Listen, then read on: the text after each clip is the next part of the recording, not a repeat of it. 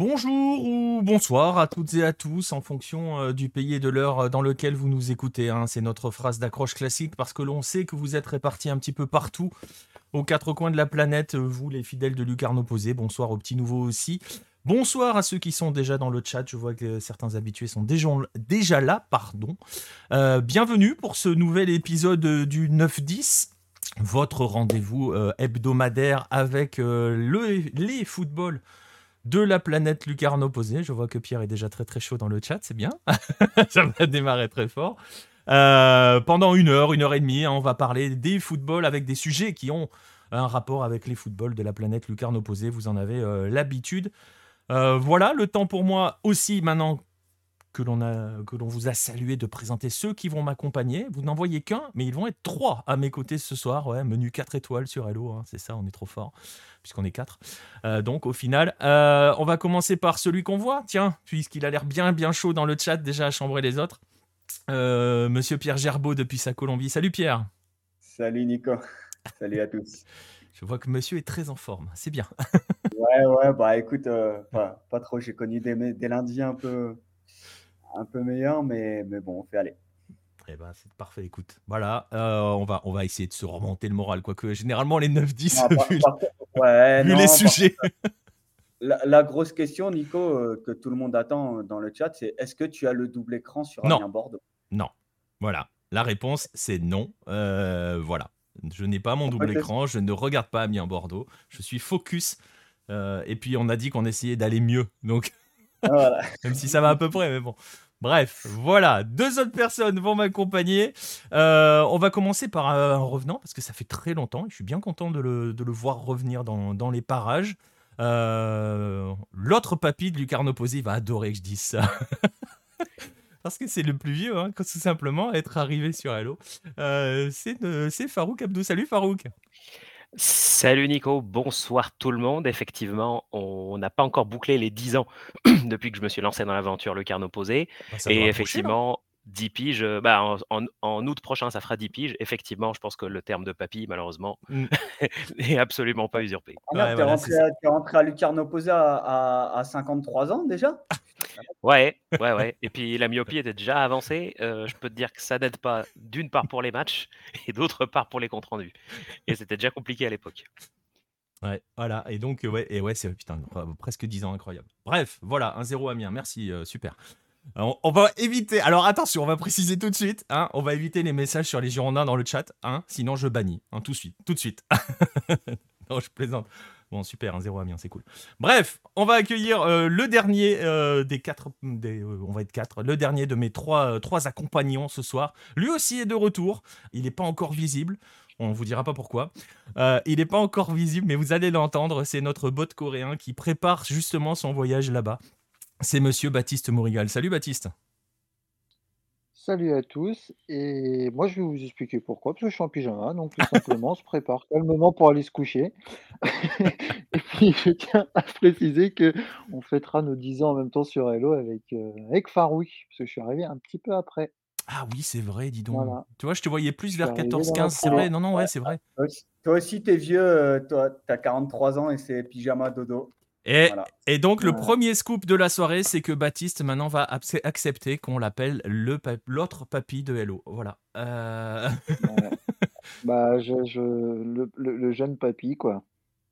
Oui, enfin, tu sais, hein, dès qu'on commence à ajouter le mot jeune devant papy, c'est pas bon signe, Baptiste. hein, je te... voilà, bref. Voilà, vous voyez, on est en forme, on est bien, on est... elle va être sympa l'émission de ce soir, on est chaud. Euh, L'échange des politesses entre les membres de la team Hello, ouais, bah, c'est ça, le groupe vit bien, on s'est dit les choses. Voilà, je crois qu'on a mis à peu près tout. On va voir si justement l'important ça va être euh, les trois points, et justement il y en a trois. Vous avez vu cet art de la transition, il y en a trois points ce soir dans l'émission. Il n'y aura pas de news parce qu'on a trois sujets importants euh, à développer. On va prendre un peu plus le temps de développer ces sujets-là. Je vais vous montrer tout de suite le sommaire. Le voici. On va commencer avec Farouk. On va commencer avec la Tunisie.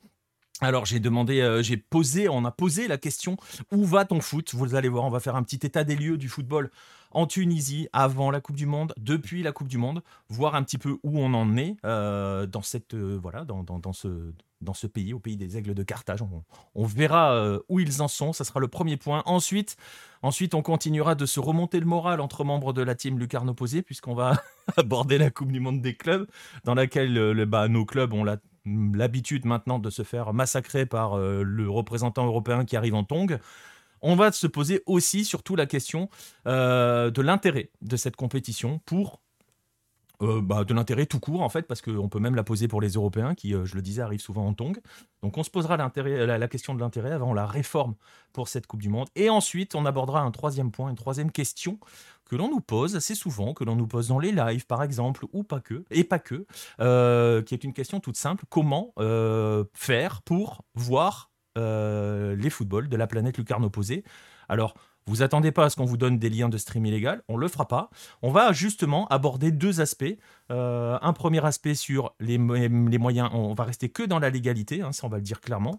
Euh, un premier moyen payant et un autre moyen gratuit, parce que vous allez voir, il est possible de voir beaucoup, beaucoup de foot de la planète lucarne opposée de manière gratuite et légale. Ensuite, on terminera, vous en avez l'habitude, avec Lego Lasso Hello. Voilà, vous voyez, le menu est chargé, comme d'habitude on est bien, on était en forme, on va pouvoir y aller tout de suite. On va ouvrir donc avec le premier dossier de la soirée, le, euh, dossier Tunisie, pour lancer ce 9-10.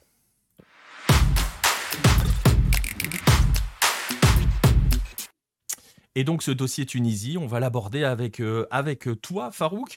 On va essayer de le, de le, de, le, de le mettre en... Ouais, j'ai failli dire le jingle Tunisie, euh, exactement.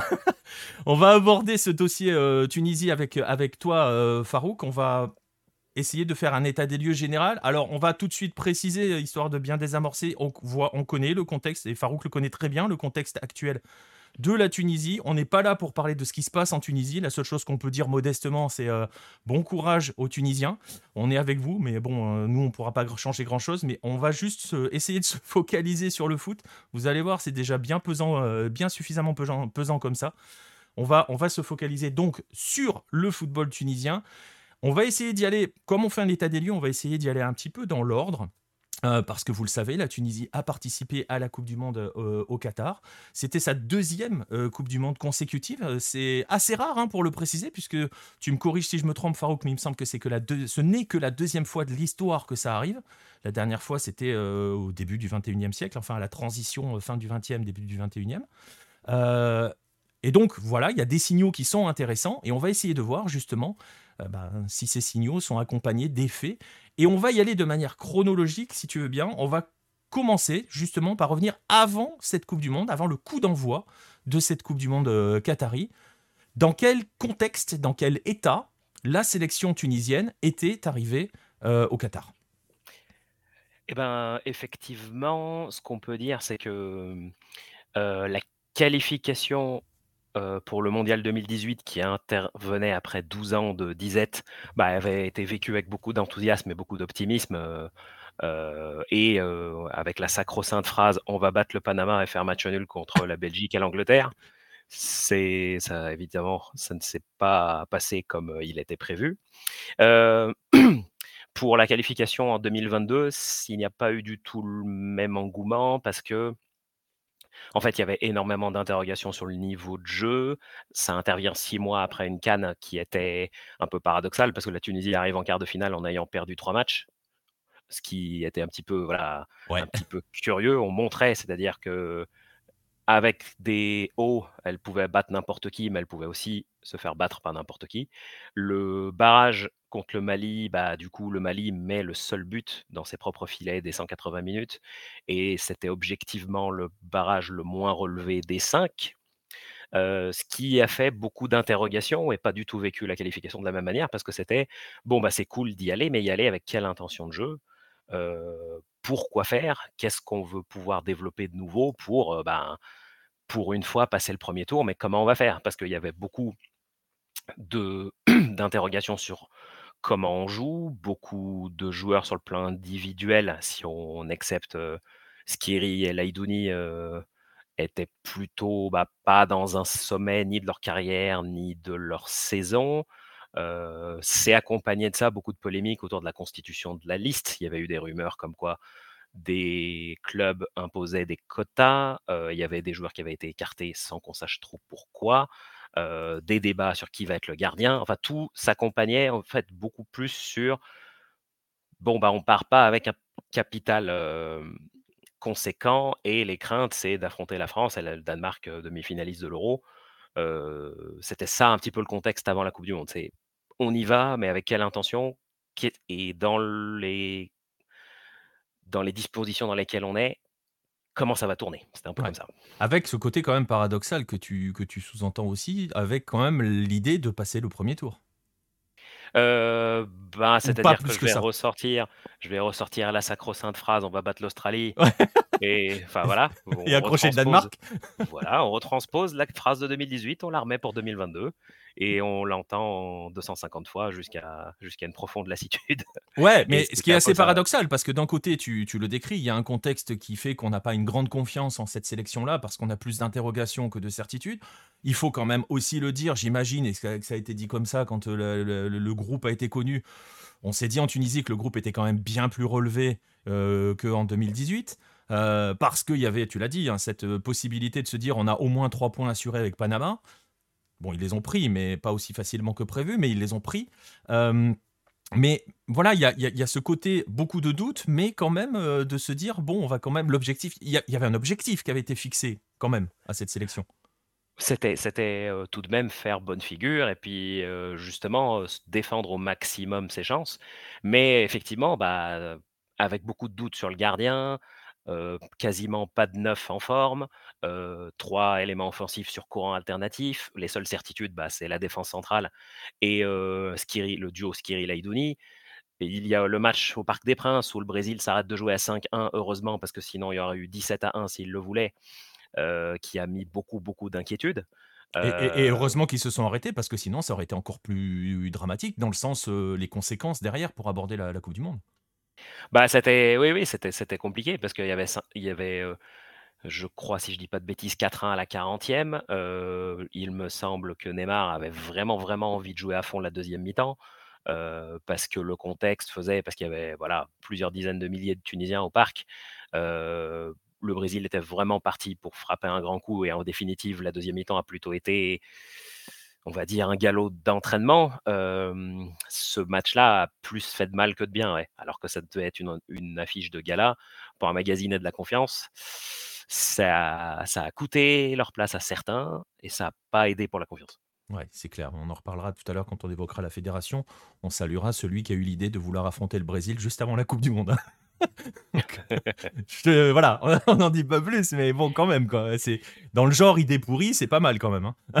bah, sur le papier, euh, quand on va en France avec euh, euh, un pays où il y a une forte communauté, le, Parc des Princes qui justement voulait, c'était plutôt pour le plan tournée du Brésil, c'était une occasion à prendre. C'était une occasion à prendre. et sur le papier, avant l'expulsion, quand il y a un partout, qu'il y a le feu dans le stade, bah, on se dit, ah bah tiens, on part sur quelque chose qui est une initiative avec un succès. Sauf que bah, ça a mal tourné après. Mais on ne peut pas vraiment en vouloir à l'idée de départ. Si elle tourne bien, on arrive gonflé à bloc. Oui, oui, oui, si ça tourne bien. Mais bon, tourner bien face au Brésil, tu sais, nous on les a vus en âme sud tout, tout, du long des éliminatoires, ça tournait bien pour personne. Hein oui, bien sûr. Je me permets, Nico, euh, je vois un message dans le chat. Eh ben, tu peux y aller. Vas-y, j'allais le lire. Euh, bah, effectivement, en fait, le, le Tunisie-Nigeria de la Cannes, c'est la quintessence de ce que nous, on peut faire, c'est-à-dire embarquer une sélection dans un bras de fer de 90, 120 minutes. Euh, on adore se mettre dans la peau de l'outsider. en définitive, bah, les forces principales, c'est dans l'axe. C'est une défense centrale physiquement solide, deux milieux défensifs qui sont vraiment, vraiment solides. Et au final, mmh, le match de barrage contre le Mali, en fait, c'était la quintessence de ça. C'est-à-dire, on a joué sur nos points forts, qui est, on peut faire douter n'importe qui en lui imposant un bras de fer, même en lui laissant la possession. Ça peut te permettre d'aller en dernier carré de la canne, mais, mais pour passer le premier tour de, de la Coupe du Monde, ça se voit contre l'Australie, tu es obligé de proposer mieux et plus créatif. Bah, disons que ça peut passer, justement, tu l'as dit, quand tu as le costume de l'outsider, même sur le terrain, que tu l'es véritablement. Mais dès que tu es un peu moins outsider, c'est un peu plus compliqué. Et justement, tu parles de la Coupe du Monde, on a évoqué le contexte d'avant Coupe du Monde. Une fois qu'elle est passée, cette, cette, cette Coupe du Monde, euh, on en retire quoi? Quel, quel bilan on en fait de cette Coupe du Monde côté Tunisie? Bah, C'est-à-dire que au final, l'analyse qui va être faite, c'est pas de voir un peu les carences et de voir comment il est possible de progresser, c'est bah, un bilan comptable qui est on ne peut plus honorable, c'est-à-dire que jamais la Tunisie n'avait pris 4 points. Donc c'était un entre guillemets «un record», pas passé loin de la qualification. C'était, bah, équivalent à la première participation en 78. Non, record égalé parce que la Tunisie prend 4 points en 78. mais du coup, quand on regarde un petit peu plus près, c'est un petit peu en trompe-l'œil parce que, bah, effectivement, la Tunisie fait match nul contre ce qui s'est avéré être le Danemark le plus faible de ces dernières années. Danemark qui ne passe pas. Au moment où la Tunisie devait faire le jeu contre l'Australie, eh ben, c'est là que c'est là que ça a mal tourné et l'Australie qui, qui avait un plan bien rodé a fait tomber la Tunisie dans le piège. Et après, bah, la victoire de prestige contre l'équipe B de la France avec tous les titulaires qui rentrent aux alentours de la 70-75e, bah, c'est sûr que c'est un contexte un petit peu spécial. Mais ce qu'il en est ressorti, c'est bah, on n'est pas passé loin. il n'y a pas vraiment eu de, on va dire, de réflexion. Enfin, tout a été, c'était plutôt sur de la continuité. Ouais, et, ça a généré un certain engouement quand même, cette, cette campagne, parce que tu le dis, il y a pas un gros, il y a beaucoup de doutes avant l'épreuve, tu l'as expliqué, et justement, pendant l'épreuve, il y a quelque chose qui. On a senti quelque chose pousser derrière la, Tunisie, ou pas plus que ça, et, ou pas plus que ça, ouais? après Tunisie-Danemark, un fort espoir, même si effectivement, on est cette, le dernier demi-heure de Tunisie-Danemark, c'est vraiment de la résistance pure et dure il y avait une énorme attente pour Tunisie-Australie et une énorme déception.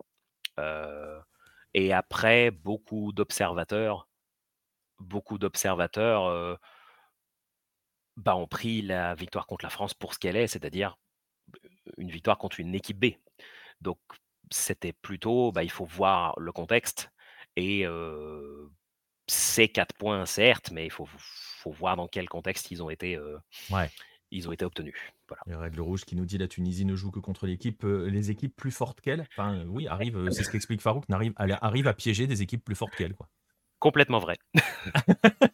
On va saluer Chuck Norris, super pseudo, premier message dans le chat, bienvenue à toi. et tiens, une petite question comme ça par rapport à cette Coupe du Monde, par rapport à un autre pays nord-africain qui a brillé. justement, tu expliques euh, qu'il y a une grosse déception qui a suivi, bah, notamment, le, il y a eu des espoirs et donc une, déception, que les observateurs analysent cette Coupe du Monde comme un petit peu un trompe-l'œil. On, l'a vécu comment en Tunisie, le parcours du Maroc? Bah, En vrai, euh, alors il y avait quand même un contentement, c'est-à-dire de dire que c'est bien de voir un pays nord-africain faire une, euh, faire une belle épopée et justement faire cet accomplissement. Mais il y a beaucoup de gens qui ont dit pour autant, bah, dans un contexte de Cannes, ce qu'a fait le Maroc ne lui donne pas pour autant, bah, au contraire, va lui donner un statut de favori qui va être pas si facile à assumer pour la prochaine Cannes. Et forcément, il va y avoir beaucoup d'interrogations sur bah, comment tu joues une Cannes où tout le monde va vouloir, tout le monde va vouloir te battre, va emmener les les, débats sur un autre terrain, effectivement, le Maroc va devoir affronter des équipes qui ne, seront, ne feront pas du tout la même chose que l'Espagne et le, et le, Portugal. Le Maroc va être embarqué dans des, dans des situations similaires à ce que le Maroc avait vécu à la Cannes quand il se fait sortir au tir au but, mmh. où bah, tu as, la, la possession, tu vas avoir des blocs en face de toi, bah, effectivement des équipes qui vont vouloir, qui vont vouloir les, les battre. Si c'est ce qui, ce qui, a été, ce qui a été observé, oui, c'est dans un référentiel continental. c'est qu'est-ce que ça va donner à la. Et, mais, mais, les gens étaient quand même contents pour le, pour le parcours du Maroc, bien entendu. Ouais, il y a la notion de solidarité, on va dire, nord-africaine et même, je pense, continentale, hein, parce que tu vois, c'est un truc qui existe un petit peu partout. Quand tu vois, par exemple, en Âme Sud, il y a eu une solidarité sud-africaine. Sud-américaine, pardon. Ouais, Pierre Ouais, ouais sur la sud-américaine, je suis pas sûr, mais justement, ouais, moi, Farouk, vraiment, tous les pays, sont, tous les pays africains se sont solidarisés derrière le Maroc au mondial en disant ouais c'est l'Afrique, enfin l'Afrique en demi-finale de Coupe du Monde ou si tu es ghanéen, libérien ou rwandais. Afrique subsaharienne. Quoi. Oui, beaucoup de beaucoup d'engouement, beaucoup de j'avais vu passer pas mal de vidéos dans plein plein de pays africains où c'était vraiment, bah, suivi suivi attentivement. Oui, effectivement, peut-être que un des pays voisins a peut-être vécu les choses différemment. Ouais, comme dirait le rouge, peut-être pas l'Algérie. mais, mais on a vu tout de même des drapeaux algériens avec les gens qui faisaient la fête en France pour, ouais pour le succès du Maroc. globalement, sur le continent, oui, ça a été suivi avec beaucoup d'enthousiasme et, et positivement. Et justement, on va aborder par rapport à, tu vois, c'est par rapport à cette question du Maroc et par rapport, on va revenir à la Tunisie avec l'héritage de cette Coupe du Monde. On se posera peut-être même la question de savoir s'il y a un parcours du Maroc. Et on va pas se mentir, le Maroc, on le sait, au niveau, au niveau Afrique, depuis plusieurs années, ça monte en puissance. Euh, ça travaille dans tous les sens du terme, ça a aussi une influence grandissante auprès des instances, donc c'est un ensemble de choses qui font que c'est pas un hasard hein, si le Maroc arrive à un tel niveau maintenant. On pourra se demander si la Tunisie n'a pas euh, peut-être envie d'essayer de s'en inspirer hein, à son échelle ou de, voilà des choses comme ça. Mais justement, on va arriver sur la notion euh, d'héritage que peut laisser cette Coupe du Monde, parce qu'on l'a dit tout à l'heure, Farouk, deuxième Coupe du Monde de rang, euh, c'est n'était arrivé qu'une seule fois dans l'histoire au final, comme tu disais, même si ça reste un trompe-l'œil, ça reste une bonne perf. Euh, mais est-ce que on peut se dire pour autant, ok, bah maintenant le football tunisien, ça veut dire qu'il travaille dans la bonne direction et ça veut dire que euh, il va pouvoir continuer à se développer et est-ce qu'il a envie ou est-ce qu'il va faire quelque chose pour continuer d'avancer pour justement que ça réduire la rareté entre guillemets de deux compétitions consécutives?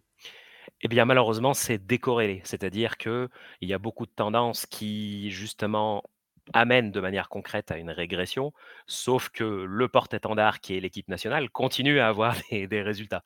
Donc, forcément, ce sont deux dynamiques qui n'ont absolument, bah, au final, aucun lien quand on regarde dans le concret. C'est-à-dire que quand on regarde les équipes de jeunes, c'est un petit peu compliqué pour avoir des résultats. Là, bon, là, aujourd'hui, l'équipe de Tunisie U20 s'est qualifié pour les quarts de la Cannes et donc à un match de se qualifier pour le mondial, donc c'est une bonne chose, mais ils, voilà, ils l'ont fait au forceps. Euh, mais on voit beaucoup de tournois d'Afrique du Nord où des petites catégories de jeunes euh, bah, finalement montrent leurs limites. Il y a toujours le sacro-saint euh, échec à chaque campagne de qualification aux Jeux Olympiques, les U23 n'y arrivent pas. Donc, on voit un petit peu les difficultés, soit pour capitaliser sur le, sur le, sur le potentiel qu'ont à la fois les locaux et les binationaux. Ça, au final, ça, c'est un bon succès. C'est, succès, c'est qu'il y a beaucoup de binationaux qui prennent le choix de venir jouer pour la Tunisie. Sur les sélections de jeunes, pour l'instant, ça ne se concrétise pas.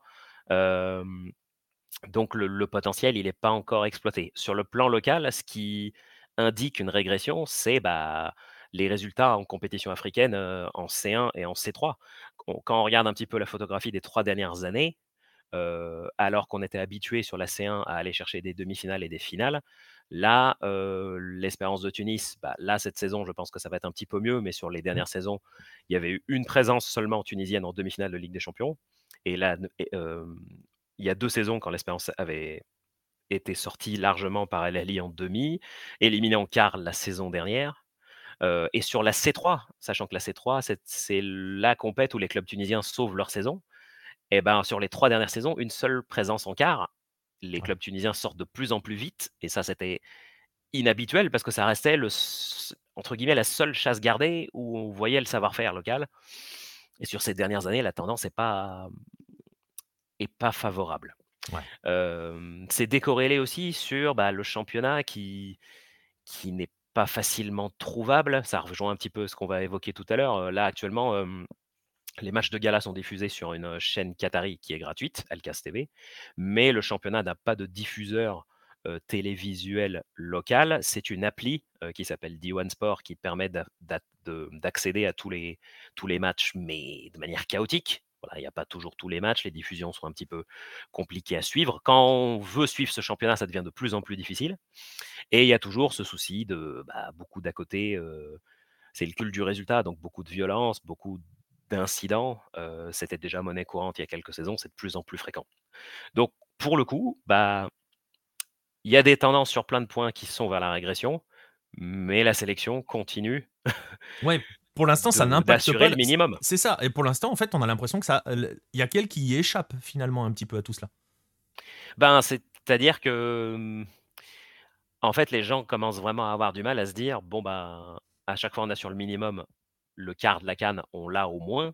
Sauf que du coup, bah, tant qu'on assure le minimum, il n'y a pas de remise en cause globale de comment est-ce qu'on peut aller faire mieux? Donc tant qu'il y a toujours un tant qu'il y a toujours un minimum qui est assuré sur le plan du résultat, c'est difficile de c'est difficile de, de changer beaucoup de choses. Mais pour autant, c'est aussi parce qu'il y a pas mal d'éléments positifs que ça tient. Ouais. Alors, par rapport à quelques questions qui sont dans le chat sur la sincérité de l'Union sacrée des pays africains, ça. je vois hein, les messages de Biscuit Prince de Lu, de Red le Rouge là-dessus. Voilà. la sincérité, c'est toujours difficile de la mesurer. Euh, voilà, c'est toujours euh, un petit peu compliqué. Oui, il y a des tensions hein, entre, entre euh, les pays du Maghreb, entre le Maghreb et l'Afrique subsaharienne, enfin entre tout le monde, hein, en fait, concrètement. Donc voilà, c'est, je suis pas convaincu qu'on ait envie d'aller sur le terrain d'essayer d'analyser la sincérité parce qu'on va pas y arriver de toute façon. quand, quand, on prend juste le d'un point de vue communication, effectivement, le, parcours du Maroc était tout de même vu positivement. Quand on voit de la part de beaucoup de gens qui suivent les compétitions africaines, euh, j'ai quand même vu beaucoup de choses plutôt positives euh, niveau com. C'était quand même une bonne chose. C'était même une agréable surprise. Oui, globalement. surtout dans les temps actuels. Et quand tu parles de communication sur les réseaux, encore plus. Euh, bah, franchement, c'était cool, ouais. Franchement, c'était cool. Et puis, ça a quand même mis une dynamique. Et puis, voilà, c'était, c'était effectivement symbolisé dans, dans une globalité le progrès du continent d'avoir enfin une demi-finale. Ouais, ouais, bah, ouais, ouais, clairement, clairement. Et donc voilà, en plus, voilà, elle s'est, elle s'est, euh, enfin voilà, le, parcours euh, du Maroc. On l'a dit, voilà. Donc on va voir si, euh, on connaît toujours hein, les théories du ruissellement. Hein, il y en a qui aiment, il y en a qui y croient, il y en a qui, hein. voilà. on va voir si ça ruisselle sur le foot africain. Je pense que rien qu'en posant la question, on a déjà la réponse. bref, par, rapport, par rapport justement à ce bilan, tu dis que tu fais du, football africain, du football tunisien, pardon, on va revenir sur, sur, la, sur, la, sur la Tunisie avec ce côté paradoxal, donc, qui est que il y a un peu un arbre qui cache une forêt où on a la sensation que ça travaille pas trop derrière. Euh, Pierre nous dit on est dans le même bateau en parlant de la Colombie. On peut le faire avec pas mal de pays, en fait, hein, ce, constat. Il y a des pays où tu as l'arbre qui cache la forêt, parfois euh, il n'y a plus d'arbres. Hein. Euh, la bise au Chili. Mais voilà, il y a, y a, y a ce, côté un petit peu paradoxal là. On est en train de dresser un tableau qui, je vais, on est dans le grand classique euh, des 9-10. On est en train de dresser un tableau presque déprimant en se disant, euh, bon, bah, ils font rien, mais tant que ça tient, bah, pourquoi pas. Euh, mais tout n'est pas négatif pour autant. Voilà, c'est ce que j'allais te dire. Il y a quand même pas que du négatif dans le foot tunisien à, en ce début, enfin voilà, on va dire en cette période post-Coupe du Monde 2022. Non, non, effectivement, ce qu'on peut retenir de bien, c'est que effectivement, d'un point de vue individuel, sur l'ossature principale de l'équipe nationale, il commence à y avoir des belles carrières qui commencent à se dessiner et ça, vraiment, ça fait plaisir, de voir Talbi s'imposer à Lorient, de voir, Skiri, toujours valeur sûre, au FC Köln, Leidouni qui vient de rejoindre l'Union Berlin, donc qui fait des bons débuts, c'est un grand, grand espoir, mais maintenant voir Hannibal Mejbri enchaîner à Birmingham, beaucoup être plébiscité, enfin arriver à canaliser son énergie, et ce, garçon, une énergie, il en a énormément, c'est quand même porteur d'espoir pour dire que ces, ces cadres-là, enfin, Hannibal Mejbri est amené à être un potentiel titulaire dans les années à venir, si s'installe une régularité, une constance, de quoi faire un 11 compétitif, c'est quand même signe d'espoir. Ouais, parce que pour rebondir par rapport à ses performances individuelles et par rapport aux quelques exemples que tu viens de donner, ces joueurs-là jouent dans les meilleurs championnats européens.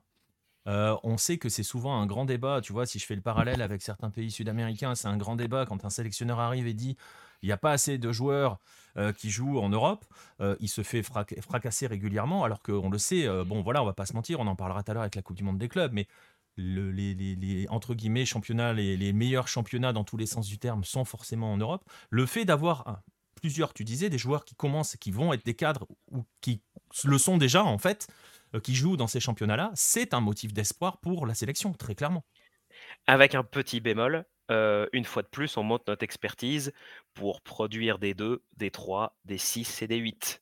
On fait du défenseur central, des milieux défensifs. Euh, forcément, c'est dans les, dans les postes où la Tunisie est particulièrement experte que ces, que ces profils-là s'imposent. C'est sûr que, effectivement, si euh, il était possible de pouvoir avoir des, mmh, des profils qui s'imposent durablement, que ce soit pour des neufs, que ce soit pour des ailiers, euh, c'est aussi là-dessus que l'amélioration, l'axe d'amélioration peut être présent. Mais ça peut être justement, on est en train d'évoquer on est en train de se mettre sur le côté positif de la chose. Ça peut être aussi entraîner une dynamique, voir des joueurs qui commencent à, qui commencent, qui s'imposent de plus en plus dans des grands championnats européens. Ça peut aussi entraîner un mouvement. C'est, pareil aussi avec les recruteurs et les scouts qui vont commencer à regarder peut-être côté Tunisie ou des choses comme ça, tu vois. Donc ça peut être une, ouais, ça peut être un initier un mouvement concrètement. C'est ce qu'on ce qu'on souhaite. Mais en tout cas, de voir ces quelques, ces quelques joueurs commencer à enchaîner dans des championnats européens de grand standing, ça fait plaisir. Vraiment, ça fait plaisir. Donc ça, c'est un premier point positif, on va dire individuel sur certains, sur des joueurs. Il y a aussi d'autres points positifs. Tu évoquais à l'instant les, les, les, grands qui ont un petit peu du mal sur les compétitions continentales. Tu évoquais un petit peu le championnat. Justement, si on regarde un petit peu le championnat, il y a aussi quand même des motifs d'espoir. Bah, effectivement, là, ce qui est vraiment rafraîchissant et peut-être qu'il y a une opportunité parce que les quatre gros clubs ne sont pas non plus au sommet de leurs possibilités. Là, actuellement, les playoffs, vont se jouer après une saison régulière qui a qualifié huit clubs. En fait, il y avait deux groupes et les quatre premiers participent aux playoffs qui vont démarrer le 1er mars. Donc il y a pas mal de clubs qui ont fait une saison régulière vraiment satisfaisante, qui sont plutôt habitués, soit au milieu de tableau, soit lutter pour la relégation, ou justement avoir du mal à se hisser dans le top 5, dans le top 6, qui vont peut-être justement dans ce format playoff pas mal chambouler les cartes. Mais s'il y a un club qui qui est porteur de particulièrement d'espoir et qui enchaîne particulièrement, c'est l'US Monastir. L'US Monastir, qui était remonté au début des années 2000, qui avait pas mal joué la relégation, qui avait pas mal joué la relégation aussi, et fait le yo-yo au début de la décennie 2010, et qui, de l'effet de l'enchaînement de trois entraîneurs qui sont des gagneurs, plus la capacité à trouver des bonnes pioches, a réussi à s'installer dans le top 5 régulièrement, qui a fait podium à deux reprises sur ces trois dernières saisons, vice-champion l'année dernière et troisième il y a deux saisons. en fait, c'est du fait d'avoir pu dégager une ossature solide avec des profils inattendus, parce que l'année où l'US Monastir finit troisième, eh ben, ils ont recruté un attaquant nigérian qui jouait en Albanie, qui ah débarquait de nulle part. Anthony Okputo, il débarque, meilleur buteur, il repart et on n'entendra plus parler après. Ils avaient fait des trouvailles en relançant des meneurs de jeu tunisiens qui, bah, comme Elias Glassi qui n'avait pas trop trop qui n'avait pas trop trop pu enchaîner et là cette même saison il faisait une saison incroyable et après ces joueurs-là ils arrivent à les renouveler et ils se basent quand même sur une ossature axiale qui est plutôt solide à chaque fois ils arrivent à trouver des milieux défensifs forts comme le Nigérian Moses Orkuma ils ont trouvé ensuite le frère de Jean Odaoulou euh, Roger Aoulou, euh, qui, est désormais maintenant à Casablanca. Et après, euh, ils ont toujours réussi à renouveler avec des trouvailles plutôt inattendues, cet axe, quelqu'un pour donner des passes, un milieu défensif solide et un attaquant à droit. Et ça, sur trois saisons, ils ont toujours réussi à le renouveler, jamais avec les mêmes personnes. Et du coup, bah, ça se concrétise parce que là, l'US Monastir a fini premier de la saison régulière dans son groupe, loin devant le club africain pendant que l'Espérance et l'Étoile étaient dans l'autre groupe. Donc va, s'imposer comme un, outsider sérieux. Et hier, l'US Monastir, en C3, s'est imposé contre le tout-puissant Mazembe à Lubumbashi. Ce qui pose tout de même euh, la performance. Et c'est une équipe vraiment à prendre très très au sérieux. Et c'est une équipe donc qui montre que, enfin oui, qui montre que l'on peut bien travailler concrètement en Tunisie. C'est possible, tu vois. Mais du coup, ce qui est paradoxal, c'est que c'est beaucoup plus avec des profils expérimentés Ouais. ou des bonnes trouvailles. On n'est pas sur de la Euh, formation, de la promotion. euh, on n'a pas ce profil de, on n'a pas ce profil de club là encore euh, en Tunisie. Bah, le truc, c'est que les, tous les éléments les plus prometteurs sont assez vite Ouais, ils partent vite, ouais. euh, pistés, soit par le CSS, soit par l'Étoile du Sahel, soit par l'Espérance, soit par le club africain.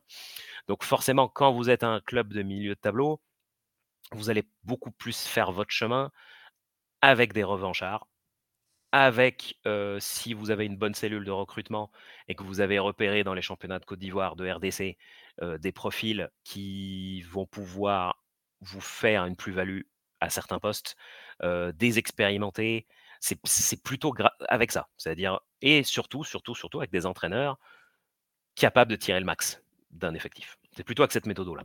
Ouais. Alors tu parlais d'entraîneur, la transition elle est toute faite. On a dit, hein, il y a, il y a des choses au sein de la sélection, il y a des éléments positifs avec l'éclosion et la confirmation de certains cadres. Euh, il y a des choses positives au niveau des clubs avec des clubs qui travaillent bien euh, et qui font, euh, voilà, qui commencent à faire de vrais parcours. Tu prenais l'exemple de Monastir à l'instant, mais il y a aussi des techniciens tunisiens qui s'exportent bien. Effectivement, là, ça a été suffisamment rare pour être souligné. À l'instant T, il y a 3-4 mois, il y avait des entraîneurs tunisiens de renom dans des grands clubs en Algérie, au Maroc euh, et en Libye. Alors, certes, euh, certains d'entre eux ont eu les ont vu les choses un petit peu se compliquer assez rapidement. Je pense à, à Mehdi Nafti au Wydad Casablanca, euh, qui est déjà quasiment Ouais, c'est, ça va sauter là, je pense. Ouais, ouais, ouais. Bah, en fait, Mehdi Nafti, qui avait gagné la Cannes 2004 avec la Tunisie, qui a exercé en Espagne, euh, qui justement avait pris les rênes du Wydad il y a deux mois, mais l'échec en Coupe du Monde des clubs l'a un peu mis dans une situation difficile. Ça plus la Ligue des Champions, hein, où ça, ça va pas fort. Ouais, ouais. Ce qui fait que, que ce soit en Algérie, en Libye, au Maroc, il y a eu effectivement, à l'instant T, il y avait des entraîneurs tunisiens plein placés, mais plein qui ont eu beaucoup de difficultés, à l'exception donc de Monver Kebayer, l'ancien sélectionneur de la Tunisie à la Cannes. Euh, Attends, elle s'est jouée quand la Cannes 2021 On est d'accord, la Cannes 2021, elle s'est jouée en 2022. Bon, bah, Monver Kebayer, oui, j'arrive plus, à... j'arrive plus à suivre. Ouais, non, t'inquiète. Monver Kebayer était sélectionneur de la Tunisie. Euh, il avait un CV où il faisait bien jouer des équipes qui n'étaient pas prétendantes au titre. Et quand il a eu des prétendants au titre, les expériences n'ont pas été fructueuses. Euh, là, avec la sélection, bah, il est, le bilan a justement été cette canne un petit peu en deçà de, de ce qui était espéré. Euh, bah, on se souvient de justement le, le principal souvenir qu'on a, c'était lui qui était complètement éberlué au moment où, où l'arbitre zambien siffle la vrai. fin du match contre le Mali euh, à la 85e, puis sans arrêt de jeu. Effectivement, cette, cette image-là qu'on garde de Mover Kabaya, c'était lui qui était complètement halluciné de ce qui se passait. Euh, il avait quitté son poste après, et là, bah, du coup, au Raja Casablanca, ça marche bien. Euh, le Raja Casablanca a hum, du coup gagné 8 de ses 10 derniers matchs, Ouais. fait une très bonne campagne en Ligue des Champions, à la fois avec des joueurs marocains au milieu de leur carrière et qui font là les 3-4 mois les plus réussis de leur carrière, alors qu'ils c'est des jeunes de 25 ans, mais du coup qui, pour la première fois, font une saison aboutie, et le tout encadré quand même avec des étrangers de renom. Parce qu'il y a Abdelraouf Benguit, l'ancien milieu défensif de l'Espérance de Tunis. On y vient, euh, Roger Aoulou, l'ancien milieu défensif de l'US Monastir. Euh, donc c'est quand même avec l'apport de joueurs étrangers de renom et l'ancien, le virevoltant ancien ailier du Paradou, euh, Yosri Bouzok. Donc le Raja à la fois avec des joueurs d'un, on va dire pas tout jeune, mais qui enfin sont en cours d'éclosion et des étrangers qui apportent une vraie plus-value. Là, bah, Monver fait, on est sur 3-4 mois de très très bon, très très bonne dynamique. Voilà. Bah, en tout cas, voilà, on est sur, euh, on est sur, eh, on finit sur une note positive. C'est très rare hein, sur les, dans les 9-10 qu'on soit positif en ce moment. Profitez-en, messieurs dames. non, mais c'est vrai, hein, parce que alors les, quand on- les sujets qu'on aborde ces derniers temps, euh, Euh, c'est très très vite, on vire dans la déprime. Mais voilà, il y a quand même des motifs d'espoir et des motifs de, voilà, de, choses qui avancent dans le bon sens du côté de la Tunisie. Vous avez vu au niveau de la sélection, au niveau des clubs et donc au niveau des techniciens, on va forcément suivre ça. Euh, on va voir justement si ça va perdurer, s'il va y avoir euh, une continuité dans tout cela. On va l'espérer surtout. on, suivra ça évidemment avec attention. J'ai vu ta question, Biscuit Prince de Lu. Alors on va la poser. ça sera la dernière. Elle, sort de nulle part, effectivement. Il devient quoi, Célim Benachour?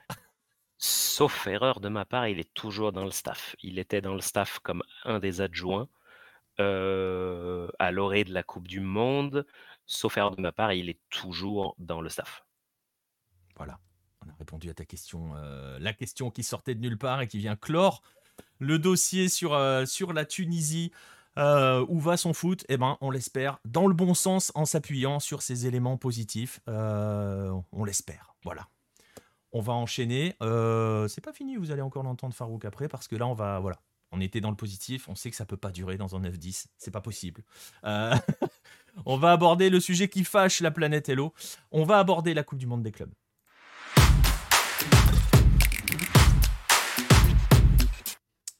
On va aborder, je le disais, la Coupe du Monde des clubs et on va l'aborder avec cette fameuse question un petit peu provocatrice, mais pas tant que ça finalement, euh, celle de savoir si elle a encore une utilité, à quoi bon aller la jouer. Non, si, au revoir.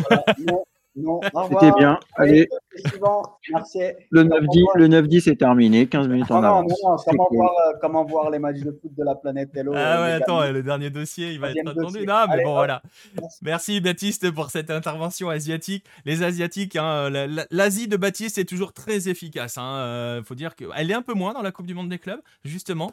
On va en parler de cette, de cette, de, de, cette compétition, hein, cette compétition qui, alors, on le sait, c'était l'intercontinental, on va pas faire d'historique parce qu'on en a pour 4 heures et il y a déjà plein d'articles sur Hello et on en a déjà parlé. Euh, elle, est traditionnellement, elle a traditionnellement, elle l'Europe à l'Amérique du Sud. Elle s'est petit à petit ouverte. On va mettre des guillemets sur la notion d'ouverture euh, parce que le format restera toujours euh, aussi une grande, une grande question.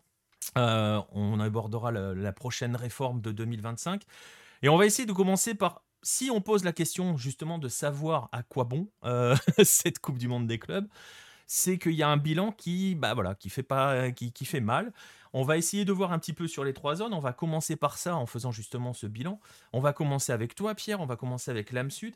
Euh, bah justement, le bilan sud-américain, il pique. Euh, est-ce que tu peux nous le faire? Ouais, bien sûr. Depuis les dix dernières années, donc la dernière victoire c'est euh, le Corinthians en 2012. Euh, depuis, il n'y a eu que des victoires européennes. Et pire, euh, si on regarde sur les cinq dernières années, il y a eu Flamengo en 2019 qui va en finale contre Liverpool et Palmeiras qui va en finale contre Chelsea en voilà, 2019-2021. D'ailleurs, les deux perdent aux prolongations, enfin pendant la prolongation. Et, et sinon, sur les cinq dernières éditions, il y a trois fois où le Sud-Américain saute, en, demi. Hein, il y a eu River qui a sauté. il y a eu Palmeiras qui a sauté une année. Et cette année, c'est le Flamengo cher à, Marcelin Chamois qui a aussi sauté. Donc voilà, c'est quand même à l'échelle de l'Amérique du Sud, se planter trois fois sur les cinq dernières éditions, c'est un bilan, bilan vraiment catastrophique. Ouais, parce qu'il y, y, a deux moyens de le voir, c'est-à-dire de se dire, ça veut dire que les écarts se réduisent. Ça, c'est possible, c'est même ouais, c'est même probable, mmh. euh, ou pas. Enfin, en tout cas, euh, en, dehors de l'Europe, on va y revenir. Il y a, autre, il y a une, autre façon, une autre façon de le voir, c'est de se dire que, euh, bah, côté sud-américain, on n'est peut-être plus forcément la grande puissance qu'on était censé être sur les décennies précédentes. Mais cette question-là, évidemment, l'Amérique du Sud ne se la posera pas, hein, tellement parce que c'est pas le genre de question qui se pose. On voit que le bilan côté sud-américain, il est pas ouf. On l'a dit, la Coupe du Monde des clubs a ouvert, entre guillemets, aux, autres continents. Justement, sur les autres continents, on va revenir vers toi, Farouk, par rapport au bilan. On est dans l'étape du bilan. Euh, le bilan africain, euh, ça donne quoi, à peu près? Bah, C'est-à-dire que euh, si on prend la photographie de la dernière décennie, il y a eu trois dynamiques différentes. Alors, au début de la décennie, c'était quand même réjouissant de voir le tout-puissant Mazembe aller chercher la finale en 2010 contre l'Inter, voir le Raja Casablanca atteindre la finale du mondial des clubs de 2013 contre le Bayern, avec la particularité que le Raja ne le fait pas en tant que représentant du continent, mais en tant que champion du pays organisateur, ce qui est tout de même voilà une précision importante parce que justement dans ce contexte, quand elle est jouée au Maroc, ça veut dire qu'il y a deux clubs CAF qui la jouent. Donc c'était deux exploits qui étaient porteurs d'espoir. Ensuite, il y a eu un enchaînement d'années que je qualifierais de vraiment cauchemardesque, car ce qu'il y a eu, c'est que du fait de, des années compliquées de beaucoup de locomotives du continent africain au niveau de la Ligue des Champions, ça a fait des années moins compétitives et systématiquement le champion d'Afrique arrivait dans un contexte où, bah, effectivement, il sortait vainqueur d'une compétition qui était moins relevée et systématiquement se faisait sortir au premier tour. Je pense en particulier à la funeste édition 2014 où les deux représentants africains se font sortir par Auckland City coup sur coup. Tout-puissant Mazembe 2015 qui gagne super facilement la Ligue des Champions mais qui n'arrive pas à enchaîner. les Sundowns aussi qui, qui, ont une déconvenue. Voilà, entre 2014 et 2017, c'est ouais, le désespoir, le représentant africain qui sort tout de suite. et ensuite, un petit peu une stabilisation. L'Espérance de Tunis, malheureusement, qui avait vraiment une très très grosse équipe qui a remporté la Ligue des Champions à deux reprises, n'est pas arrivé à aller chercher son match référence, le match qui dit que on laisse une empreinte sur la Coupe du Monde des clubs. Malheureusement, ils étaient sortis deux fois. Et la stabilisation est venue, bah, du coup, avec le retour sur le devant de la scène de la principale locomotive du continent, qui est l'Ali, qui du coup bah, a décroché trois troisièmes places consécutives et qui s'est remis sur le, bon chemin. Et du coup, bah, dans la foulée, ou pas nécessairement dans la foulée, parce qu'avec la réforme du calendrier, du coup, quand on est passé sur deux années, le vainqueur de la Ligue des Champions l'est en juin et du coup joue la compétition beaucoup plus tard, ce qui n'était pas du tout le cas avant. Là, El du coup, sur ces trois dernières saisons, bah, du coup, a décroché trois troisième places. Deux, deux, deux, deux. Il perd oui, deux. Flamengo. Effectivement, deux troisième places. Et... Mais c'est déjà ça. Hein et c'est tout de même, oui, c'était tout de même, on va dire, une tendance à la stabilisation pour des prestations un peu plus honorables. Oui, oui, parce que pendant ce temps-là, on peut faire la bise aux Mexicains. Hein. Euh, Effectivement.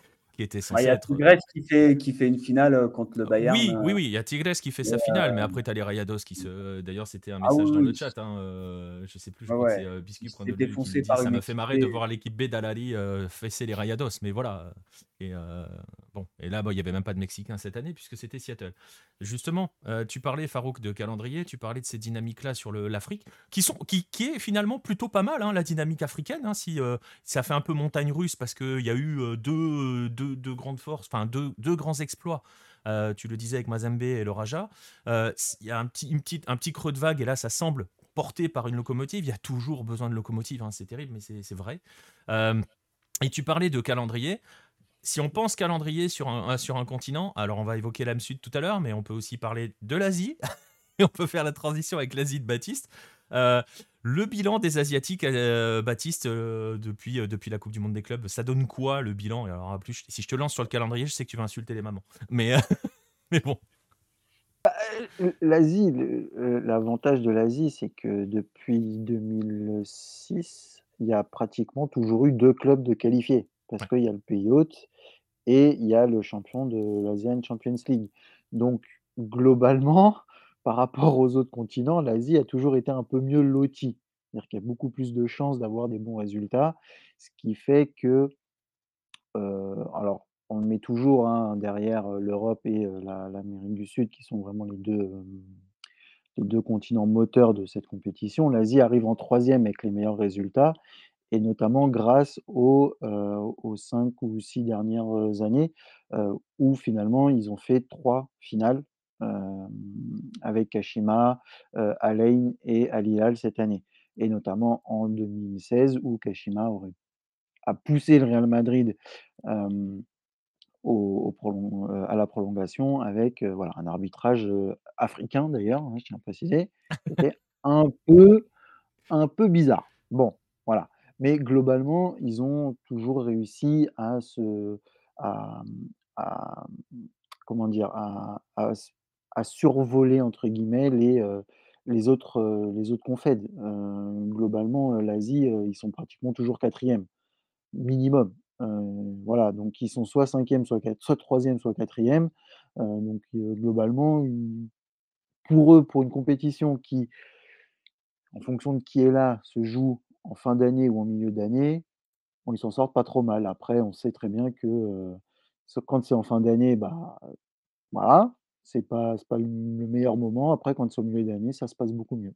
Ouais et ça pose aussi la question de mais on va y revenir tout à l'heure sur, tu le disais, hein, ils ont 2 chances parce qu'ils accueillent. On évoquera un petit peu la géographie tout à l'heure par rapport à cela. Donc vous le voyez, en fait, au final, on s'aperçoit que côté africain, il y a une petite vague, il y a un petit creux, mais cette vague, elle semble quand même être, là. Elle est aussi maintenant reprise en main par, heu, par Al Ahly comme vous disiez, heu, comme vous, heu, l'expliquait Farouk. L'Asie semble plutôt satisfaite et semble quand même, comme tu le dis Baptiste, monter un enfin s'installer tranquillement dans dans ce paysage. Il y a finalement que l'Amérique du Sud qui est en train de dégringoler méchamment pendant que, heu, alors je l'ai vu passer, hein, parce que j'ai dit le message: «Les Européens viennent en tongs». Heu, les Européens viennent en tongs et gagnent, c'est peut-être ça le problème. Parce qu'effectivement quand les Sud-Américains viennent en tongs, ils sautent et justement cette question, on va la poser de savoir pourquoi et si on pose la question du «à quoi bon cette coupe du monde?», il faut aussi se demander, si justement cette compétition, elle a un intérêt. Je parlais des tongs pour les Européens. On sait très bien qu'en Europe, la Coupe du monde des clubs ne passionne absolument personne. Là, je parle en termes de supporters d'un club européen qui va dans cette compétition. C'est un petit peu, ouais, tout le monde s'en fiche un petit peu de cette compétition. Qu'en est-il dans nos différentes confédérations? On va commencer par toi, Pierre. En Amérique du Sud, est-ce qu'elle a encore, parce qu'à l'époque de l'intercontinental forcément, mais est-ce que la Coupe du monde des clubs a encore un intérêt euh, auprès des suiveurs du football sud-américain? Euh, bah, elle a un intérêt, euh, elle a un intérêt quand tu as un pays, quand un pays qui y va en fait, tout simplement. Oui, oui, mais pour celui qui y va. Voilà, pour celui qui y va, là, pour, pour, prendre l'exemple, en 2016, oui, cette Coupe du Monde intéressée en Colombie, voilà, puisque le, le représentant sud-américain qui y allait, c'était l'Atlético Nacional. Mais euh, sinon, euh, elle, elle passionne vraiment pas grand monde. Euh, c'était, c'est pas disponible entre guillemets sur les chaînes traditionnelles, on va dire. En tout cas, ça passait pas sur sur sur les chaînes du foot européen. Voilà, une grande chaîne, grande chaîne américaine que tout le monde connaît, hein, avec un logo avec un petit E. Voilà, tu peux y aller, hein, ESPN. Hein. On, va, on, va, citer plein de marques et de, de trucs tout à l'heure. Hein. Tu peux y aller. Hein. Ah, voilà. Ok, bah euh, oui, c'était pas dispo ni sur ESPN ni sur Star. Euh, ça passait pas. Je pense que ça passait sur DirecTV, mais, euh, mais voilà, tout le monde, enfin tout le monde ne l'a pas. qui était un, un, opérateur, en tout cas pas le, pas le premier, pas le, pas le plus important ici. Donc, donc c'est déjà compliqué d'y avoir accès, de regarder les matchs. Alors, bah, aussi, tu en parles dans les émissions le soir, tu vois, un petit peu type type l'after ou euh, type euh, le live, euh, live soirée Sudam. Ah oui, tiens, tout à l'heure, il y a eu Flamengo qui s'est fait défoncer par, par Al, Al Hilal, hein, c'est ça?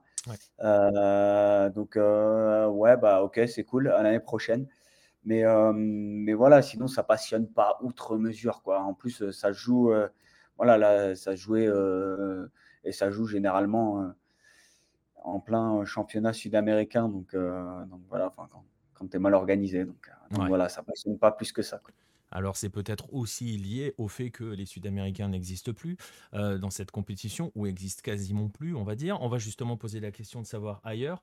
Euh, euh, au, Mexique, la Coupe du Monde des clubs était sur euh, VIX. Euh, je déteste cette appli, ouais. Mais je sais que les Mexicains, par exemple, se nourrissent de la Coupe du Monde des clubs, s'en nourrissaient. Moi, je me souviens quand on était parti en 2016 faire, faire le reportage sur l'América, ils ne parlaient que de ça, d'aller représenter le Mexique à la Coupe du Monde des clubs.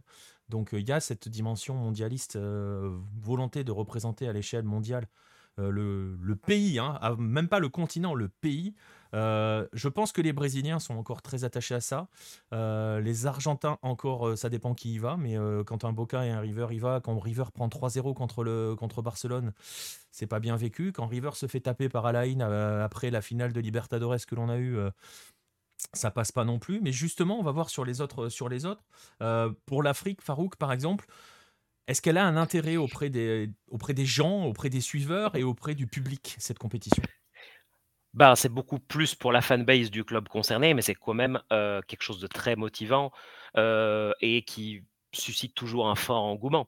Parce que, heu, c'est la seule occasion, de situer, le vainqueur de la Ligue des champions africaine sur l'échiquier mondial, c'est-à-dire d'affronter des équipes européennes et asiatiques, enfin européennes et sud-américaines dans un contexte autre que des matchs amicaux et qui permet un peu de ressusciter la coupe afro-asiatique, heu, qui n'existe plus pour les confrontations Afrique-Asie et à l'époque, bah, justement, malheureusement, cette coupe afro-asiatique, elle n'était pas médiatisée ou très peu, heu, du coup, bah, c'était un peu quelque chose dont tu entendais parler de loin et quand elle a disparu, il n'y avait plus ça. On ne pouvait plus se mesurer, heu, aux champions du reste du monde.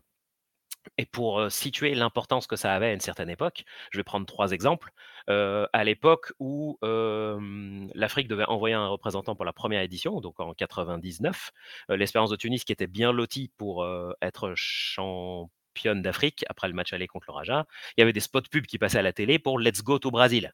Donc c'était vraiment: on est en feu et on va remporter la Ligue des champions et aller, découvrir le mondial des clubs au Brésil et tout le monde était hyper enthousiaste. Quand l'Étoile du Sahel, heu, sort Pachuca en 2007 et affronte Boca Juniors, bah, il y a eu des chansons sur ces matchs-là. Donc ça a contribué à une mythique, heu, à une mystique, une mythologie autour du club. Et le Raja, quand il fait finaliste du mondial des clubs 2013, bah, il y a eu, la chanson La Verte Nationale, Jadal Wataniya, que tout le stade chante pendant des années, des années, des années. Heu, une mythologie construite autour de 3 matchs. Heu, donc c'est pour vous donner une idée que faire un exploit dans cette compète, heu, c'est très, très important. C'est très important. Ouais, et ça montre donc qu'elle a un véritable intérêt pour la fanbase et pour les, clubs africains qui y vont. Enfin voilà, eux pour le coup, n'y vont pas en tongs. On a vu l'Amérique du Sud, on a vu la- l'Afrique. On va se tourner vers l'Asie, euh, du côté de Baptiste. On la vit comment? J'imagine déjà que tu vas me dire que ça dépend de quel coin d'Asie tu es, entre l'Est et l'Ouest, mais justement, on la vit comment cette, euh, euh, Coupe du Monde des clubs euh, bah, Par exemple, pour l'instant, ah, enfin, ouais, non, si peut-être que tu peux nous dire pour les deux, mais surtout peut-être pour l'Est? Bah, ça rejoint un petit peu ce que disaient Pierre et Farouk. C'est-à-dire que quand c'était au Japon, bah, forcément les Japonais le suivaient parce que, en plus ils accueillaient le pays européen, donc ça permettait de à l'européen de se faire une petite tournée asiatique, gratos. Et les Japonais, notamment ceux du club, heu, qualifiés, ils le suivaient beaucoup. Heu, les Coréens, bah, suivaient un petit peu, mais alors uniquement la fanbase la fanbase du du club en question, le le ch le le tournoi. Mais là, si tu veux, le tournoi de cette année, bon, ah, il a pas forcément été suivi, quoi, en Asie de l'Est. Heu, on s'en fiche un petit peu. Le seul int intérêt en plus, je pense que c'est uniquement à l'Ouest parce que ça permet de se Mm. mesurer aux grandes équipes à la grande équipe européenne et de profiter de ça aussi pour un peu se montrer un peu comme l'Arabie Saoudite et le Qatar, on on va pas se mentir et aussi ça leur permet à eux de pouvoir, heu, faire tourner leur équipe avec tous leurs étrangers. Parce qu'il y a pas de restriction dans cette compétition, là où il y en a en Asian Champions League et dans leur championnat local. Une restriction qui va bientôt disparaître. Voilà, bon, on va pas non plus épiloguer 500 ans, mais tout est fait pour que ces pays-là continuent de grandir et deviennent les les stars du du football asiatique. Donc on les aide, cette compétition leur permet d'être une vitrine, donc ils regardent. Après, est-ce que les supporters la suivent? Je suis pas sûr. À part les supporters d'Al Hilal, je pense Ouais, que personne n'a regardé cette compète, quoi. Ouais. Et d'ailleurs, moi, je l'ai même pas regardée parce que ça ne m'intéresse pas. Je trouve que c'est une compète qui n'a ni queue ni tête. Donc, les Coréens, déjà, il faudrait qu'ils suivent leur propre foot avant d'aller s'occuper de celui qui ne les concerne pas. Donc, heu, Bah après, voilà, après, après, t'as très déjà, du mal à suivre la Champions League et on le comprend. Hein, on l'é- on l'écrit assez souvent sur Hello, mais on va l'aborder dans un instant avec la notion des, quand on va aborder les pourquoi. Euh, donc oui, euh, clairement, la Coupe du Monde des clubs n'est certainement pas une priorité. Et en plus, cette année, vu quand elle tombait, s'il y avait eu un Coréen, elle serait tombée avant même son championnat. Quoi. Donc ça n'aurait eu encore aucun heu, sens. oui, bah, le D'ailleurs, dans les, la dans- ça a toujours tout le temps en fait. Parce que même quand c'est en décembre, c'est fini. heu Bah, quand c'est en décembre, ils sont en pleines vacances, donc Ouais. c'est-à-dire qu'ils ont fini leur championnat depuis 3 semaines et puis on leur dit: «Bah, maintenant, il faut aller jouer une compète». Ah bah, super, c'est très intéressant pour nous et on se souvient, enfin moi je me souviens de John Book en 2016, heu, la son équipe, heu, elle ressemblait à rien. Leonardo envie de se barrer, donc il était pas là, enfin, Choi Kang-hae fait n'importe quoi, ils sont fait éliminer par Club America et puis, personne n'a regardé la suite, quoi. Ouais, parce que y a, sur ce que dit Baptiste, c'est quand même très très important de souligner le point calendrier. Hein. on, va l'aborder dans les pourquoi dans un instant, euh, Pierre. Justement. Je garde, je garde les munitions. Ouais, garde, garde, tes, garde tes munitions. On va pouvoir, euh, tu vas pouvoir envoyer dans, dans un instant. Euh, Gaël nous dit dans le chat si un club français gagne la C1, je pense que ça intéressera ici. Oui, probablement. Après, je pense qu'on est assez tranquille sur le fait qu'un club français gagne la C1. Ouais. Voilà. Euh, Gaël, euh, ouais, ça va être compliqué. Hein. Ouais. Ah, Gaël de Marseille en plus, bon. oh, oh, oh, oh. Faudrait gagner des matchs des gens C1. Bon, on va passer à la suite. Une balle perdue. Toujours, hein, ne jamais oublier la balle perdue pendant l'émission. Euh... oh, le Bordelais qui se, se défoule, ça va mieux? Remonte en Ligue 1 et puis on en parle, on en parle après déjà. Ça va, ça va bien, merci. Euh, donc, on va passer, on a vu les... on a bah, vu... Il manque Guangguijo pour remonter. exactement, on a perdu Guangguijo. Mais peut-être que Séoul va aller chercher, euh, ou Seoul, si je le prononce mieux, euh, va aller nous chercher une Champions League grâce à, grâce à Wang je vais acheter le maillot. Pas qualifié, donc calme-toi. Non, mais dans deux ans. Ils vont gagner le championnat cette année, la Ligue des Champions après, et ils finissent. Bref. Euh, ok, merci. Bah, merci pour la relégation. Merci. je vais plus regarder la saison. on va y aller sur. Euh, justement, on a vu.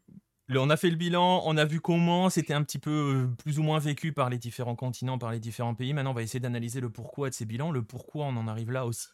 avec plusieurs éléments, hein, justement, Pierre à aborder pour essayer de trouver une, raison.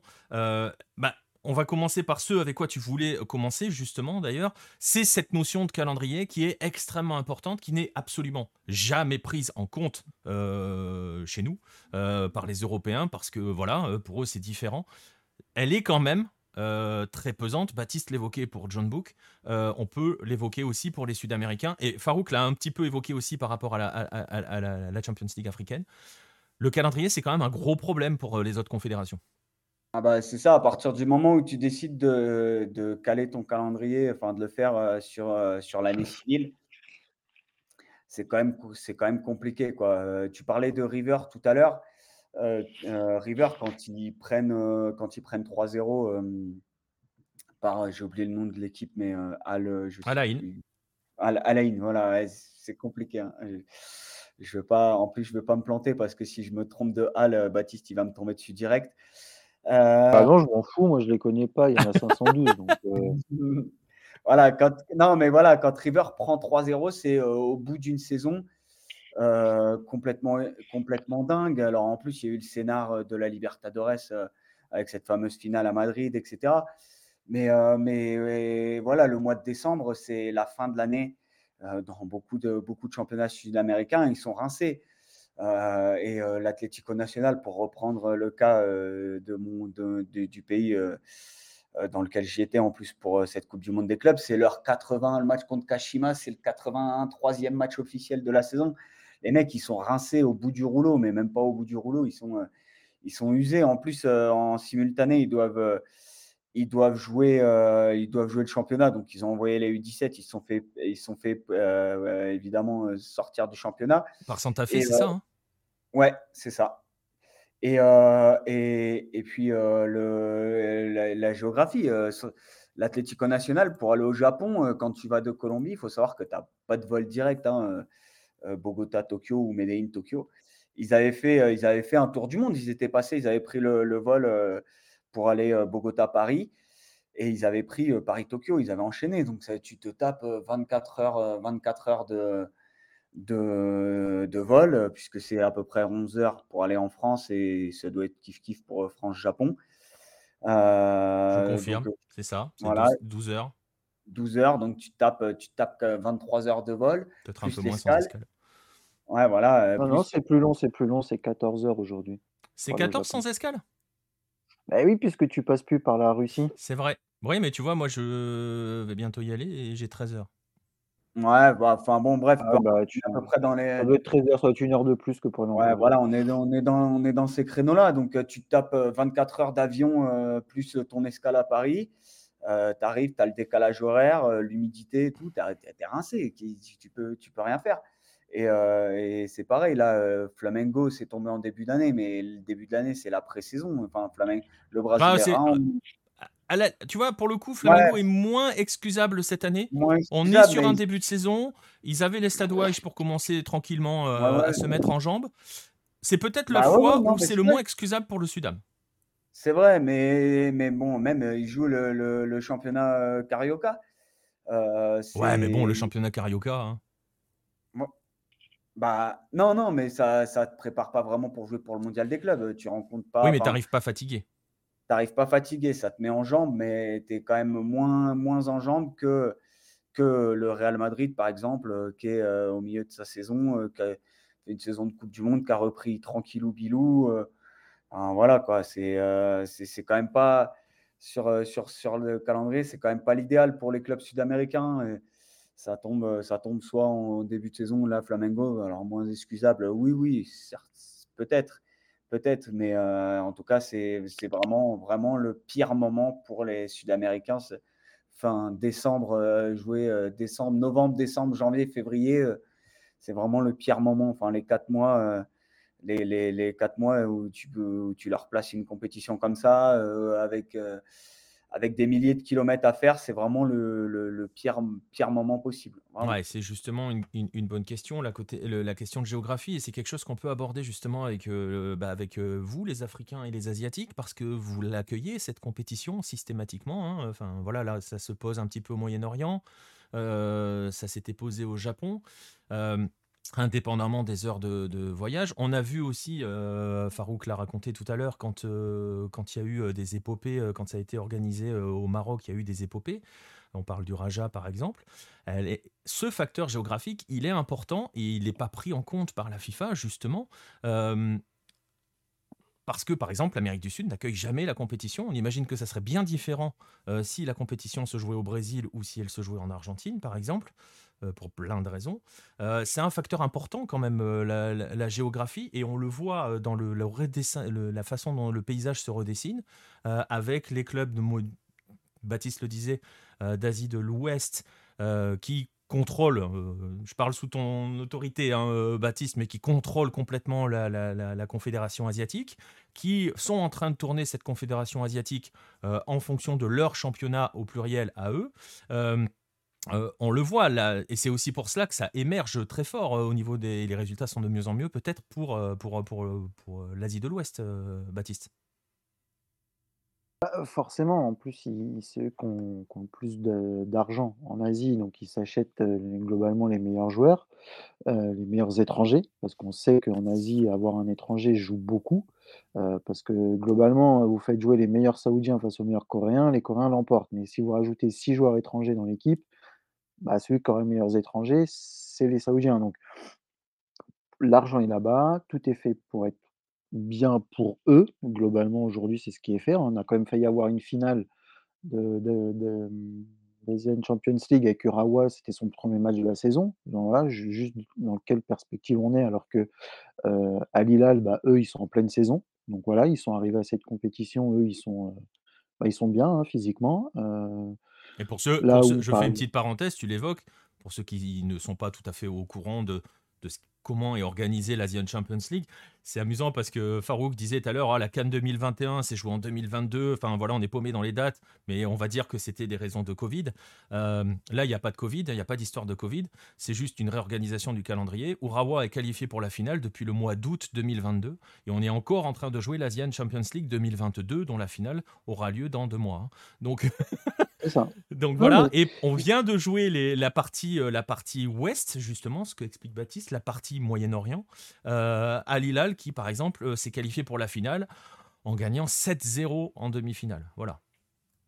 Tout va bien. Oui, et, ils vont, et eux, ils auront déjà tous leurs automatismes quand tu auras la finale, et sachant que la finale va jouer en deux matchs et à un mois d'écart sur les deux matchs. Enfin, n'importe quoi, bref. et globalement, oui, quand tu, c'était au mois de décembre au Japon, les mecs viennent de se faire une saison complète en plus, au Japon, en décembre, les terrains sont pourris. Si tu pas armé physiquement, si tu plus envie, tu peux pas. Enfin, c'est pas possible. Tu pouvais pas, à la fin de la saison, aller affronter. alors, Kashima l'a fait une fois, ça, on peut leur donner. Mais globalement, non. Puis déjà que tu as un déficit technique, enfin tout, parce que oui, tu es, moins fort que l'Amérique du Sud et l'Europe, mais alors si en plus tu es complètement rincé et qu'on te met face à toi des équipes qui, elles, sont en plein milieu de leur saison, ça ne marchera pas. Donc globalement, les futurs, ce sera les, clubs d'Asie d'Asie de l'Ouest. D'ailleurs, cette année, qui on a été repêché à Lilal. Pourquoi on n'a pas été chercher Urawa qui était qualifié et allez hop, voilà, vous êtes les premiers en finale, vous y allez. Bah non, on a été chercher à Lilal. Tout simplement parce que Urawa n'avait pas faire sa préparation pendant la Coupe du monde des clubs. Ça n'avait aucun intérêt. Donc, globalement, je pense que le pourquoi, c'est les, déjà les dates qui ne vont pas, le manque d'intérêt. Et puis, globalement, aujourd'hui, je pense qu'il y a que les Européens et, que les, et à la limite les Sud-Américains qui en donnent du crédit par rapport à la FIFA. Quoi. Parce que gagner le Coupe du Monde des clubs, c'est ah bah tiens, Ronaldo, il a gagné un trophée, il peut être ballon d'or. super. C'est le seul intérêt. Hein. Moi, globalement, il est personnel. Benzema a gagné son centième trophée. Ah ouais, c'est bien, il a gagné un trophée en bois. Ben, c'est un trophée.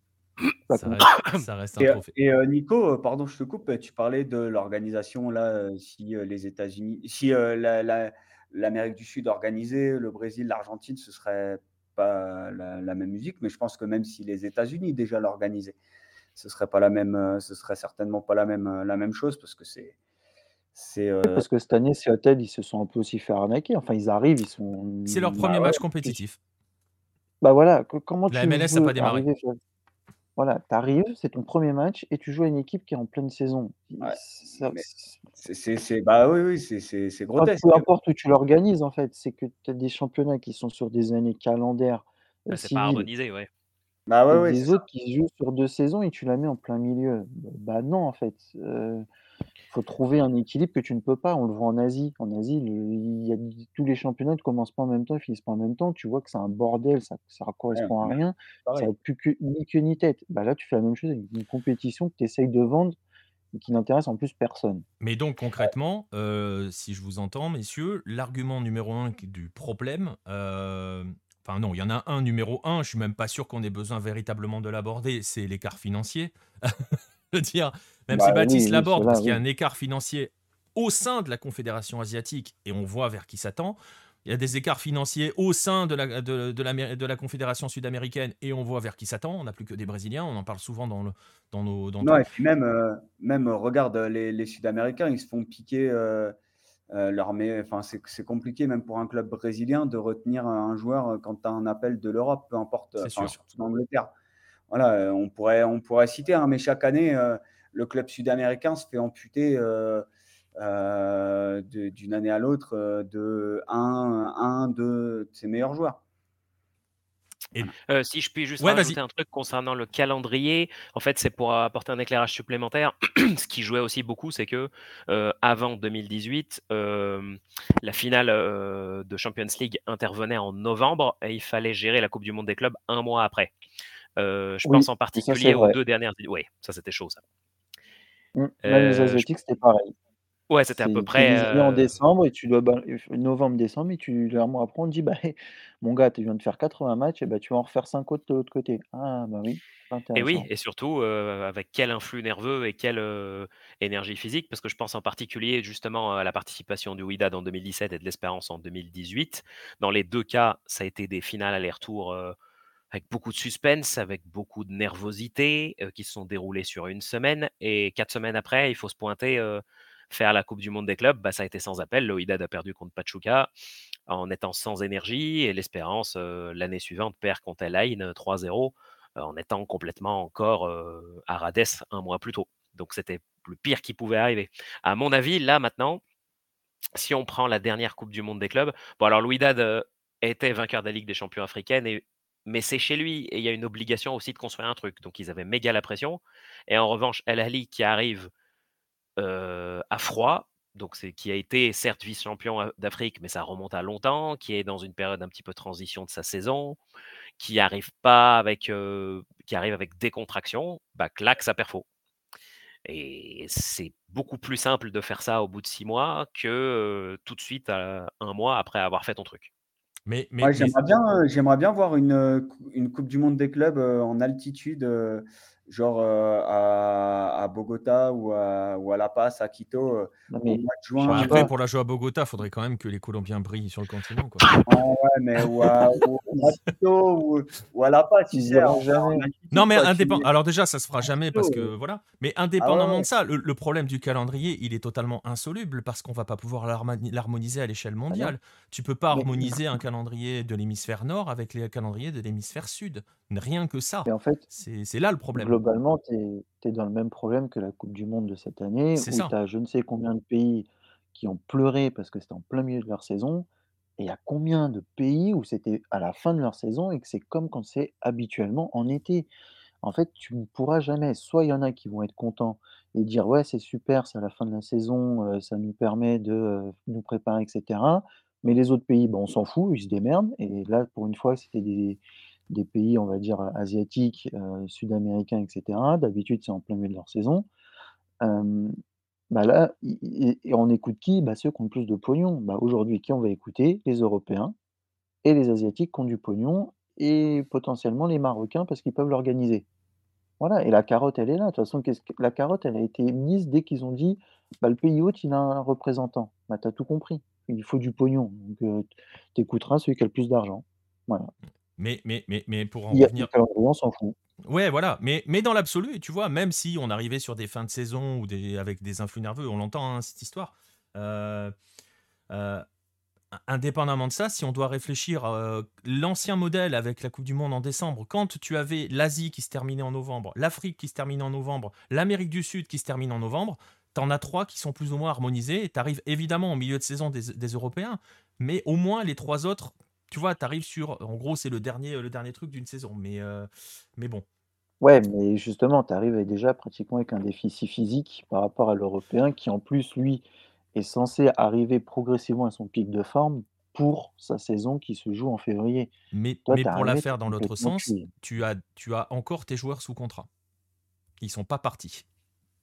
Ouais, certains ont déjà la tête ailleurs. Ils ont probablement. Bah, euh, Farouk l'a expliqué. Tu l'as, euh, voilà, euh, tu l'as expliqué aussi avec John Book et Leonardo.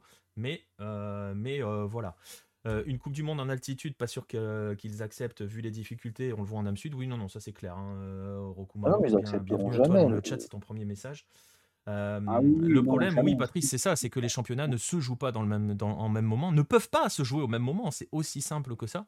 Et justement, on va aborder le dernier point parce qu'on a vu que voilà, hein, il y a un, y a un souci, mais la FIFA nous a quand même pondu une réforme. On va avoir une nouvelle Coupe du Monde des clubs, ça va arriver en 2025. Euh, on ne sait pas grand-chose de la formule. On sait juste qu'il y aura quatre Asiatiques, qu'il y aura quatre Africains, qu'il y aura quatre Nord-Américains, qu'il y aura six Sud-Américains, qu'il y aura un Océanien, enfin Auckland City, euh, et qu'il y aura 12 représentants de l'UEFA, 12 hein, forcément. Euh, allez me chercher la logique à 12 représentants de l'UEFA, mais bon, bref. Et... Bah, comme celle de la Coupe du Monde. Oui, oui, bien sûr. Ah, mais on est d'accord. Et un représentant du pays hôte, donc on devrait avoir un Asiatique de plus, pour dire les choses très clairement. voilà ce que. Ou un Marocain. Ou un Marocain. Euh, pour le coup, euh, sur cette mouture-là, euh, je ne vois pas plus de 3-4 pays en Afrique qui peuvent l'accueillir. Je veux dire, ça sera soit au Maroc, soit en Égypte, soit en Afrique du Sud. Euh, ailleurs, c'est un petit peu plus compliqué, je pense. C'est exactement ce que j'allais quand tu as dit 3-4 pays, c'est ce que j'allais dire. Je voyais pas d'autres pays que ça. Mais justement, euh, par rapport à cette nouvelle formule, est-ce qu'on peut en espérer quelque chose? Bon, alors on n'a pas les contours, hein, on ne sait pas comment vont, sur quels critères euh, l'Europe va choisir 12 clubs, sur quels critères l'Amérique du Sud va en choisir 6. bah, ça va être, la Super League, tu as trouvé tes 12 clubs, je crois. Pardon, vas-y Baptiste. juste, tu connais la Super League, donc tu vas choper tes, champions de chaque pays, des, cinq premiers pays, là, parce que comme ça, tu auras un Français, un, Italien, un Allemand et machin. Après, ils vont aller prendre les deuxièmes et machin, tu vas en avoir 12. Et ça sera tes 12 qui ont voulu faire la Super League. Et tu vas, après, tu vas aller dire à, je sais pas moi, à un club japonais d'aller se farcir, de jouer euh, Bayern Munich, Real Madrid. Bah, c'est cool. Les 12 premiers, ça va être les 12, 12 Européens. Ça ni queue ni tête ça va ressembler à rien. Sauf s'ils font ce que dit euh, Gaël de Marseille en mettant les demi-finalistes des trois compétitions européennes. Je suis pas convaincu qu'ils aient envie de mettre les, les, demi-finalistes de la C4. Hein. Mais ouais, euh, bon. Ah, non. pas sûr non plus, mais, mais euh, calme-toi, Baptiste. Top 5, la France, je suis pas aux dernières nouvelles. Ah, si. Français en Où est-ce qu'il y a du pognon? Du au PSG, tu as du pognon. Ouais, mais comme dit Nénès, y après, on n'a pas les contours hein, sur qui, sur quels critères. c'est vrai qu'il y a eu la question des 12 premiers au classement UEFA. Bah, dans ces cas-là, il y a le PSG, je crois, parce qu'ils sont bien classés. Ouais, ouais, bah oui, oui. mais bon, on verra. Mais justement, par rapport à cela, sans essayer de présager ou de deviner qui pourra y aller, est-ce qu'elle va regagner un intérêt, d'après pour vous, euh, dans, euh, dans, vos confédérations? Peut-être commencer par toi, Farouk, avec l'Afrique. Est-ce que cette compétition qui. On va, la vendre à 4 ou 5 Africains, forcément, si un, club un pays africain qui l'accueille. Euh, est-ce que ça peut donner un regain d'intérêt pour cette compétition pour les clubs africains? Je ne pense pas. Avec ce format-là, ça va être difficile. Autant dans l'ancien format, c'est venir faire 3-4 matchs de gala potentiellement euh, et jouer ça sur un coup de dé. Là, euh, faire ça en plus gros euh, format et envoyer plus de représentants, je pense que ça va être difficile parce que ces représentants-là auront l'attention complètement focalisée sur la Super League africaine qui va pas tarder à démarrer, donc avec beaucoup d'argent en jeu. Et ces clubs-là vont nécessairement privilégier la Super League parce qu'il y aura de l'argent dedans. ils n'auront pas l'effectif pour courir 5-6 lièvres à la fois. J'ai peur que le mondial des clubs passe à l'as. Et dans le cas où on a quand même pas mal d'outsiders sur le continent africain qui peuvent faire bonne figure, eh ben, il y aura une grande partie d'entre eux qui iront chercher l'argent là où il est, c'est-à-dire dans la Coupe arabe, dans la Ligue des champions arabes qui sera toujours là. Et là, pareil, ces clubs-là, tu leur dis le mondial des clubs ou la Ligue des champions arabes, je ne suis pas sûr qu'ils choisissent le mondial des clubs. Ça dépend de la dotation financière. Je me souviens particulièrement bah, à l'époque où justement il a commencé à y avoir des grandes compétitions sur une année comme ça. Moi, je suis supporter de l'Étoile du Sahel. À l'époque où il y avait la Ligue des champions africaine et la Ligue des champions arabes, c'était merde. Euh, j'ai pas l'effectif pour jouer les deux. Qu'est-ce que je fais? On va forcément en sacrifier une. Moi, je pense que beaucoup de clubs, si tu les mets dans cette situation-là, s'il y a la Super League qui tourne avec de forts enjeux, si la Coupe du Monde des clubs est placée là où il ne faut pas, ils vont pas la privilégier. Et tous ceux qui participent pas à la Super League, s'ils sont en Ligue des Champions arabe, non, ça va. La Coupe du Monde des clubs va passer à l'as, je pense. Même chose, euh, même chose pour les Asiates, euh, tu penses, Baptiste? Bah, Globalement, euh, il faudra en choisir quatre. tu vas avoir les quatre pays, tu vas avoir l'Arabie Saoudite, le Japon, la Corée et l'Iran qui vont y aller, potentiellement peut-être le Qatar s'il se réveille au niveau des clubs. Bah, ils vont regarder, mais enfin, ils vont ça va être organisé quand? Ça va être tous les 2 ans, 4 ans, je sais plus? Je sais plus Si du on a une idée. Donc ça veut dire que tu vas choisir quel champion, tu vas choisir qui?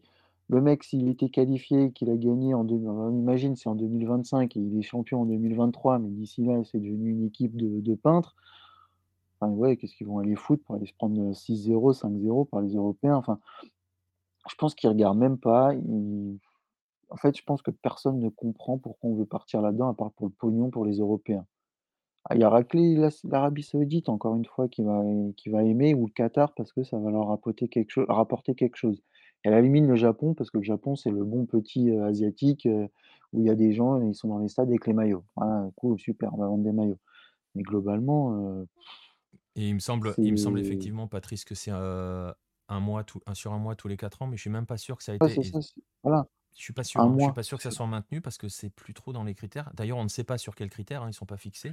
Euh, Il y a beaucoup de... Et tu parles des critiques que ça, euh, Baptiste, sur le côté sur l'Asie, euh, sur aussi l'enthousiasme tout relatif que ça peut euh, lever. On le voit hein, avec l'Afrique et avec l'Asie, il n'y a pas un grand enthousiasme à l'abord de cette réforme. Je me souviens aussi que la- les clubs espagnols se sont plaints de cette réforme-là. Euh, donc en gros, personne ne l'aime, mais tout le monde va la subir. Euh, et avec des éléments qui sont importants. euh, donc Farouk vous expliquait par exemple sur euh, les, dotations hein, qui sont importantes.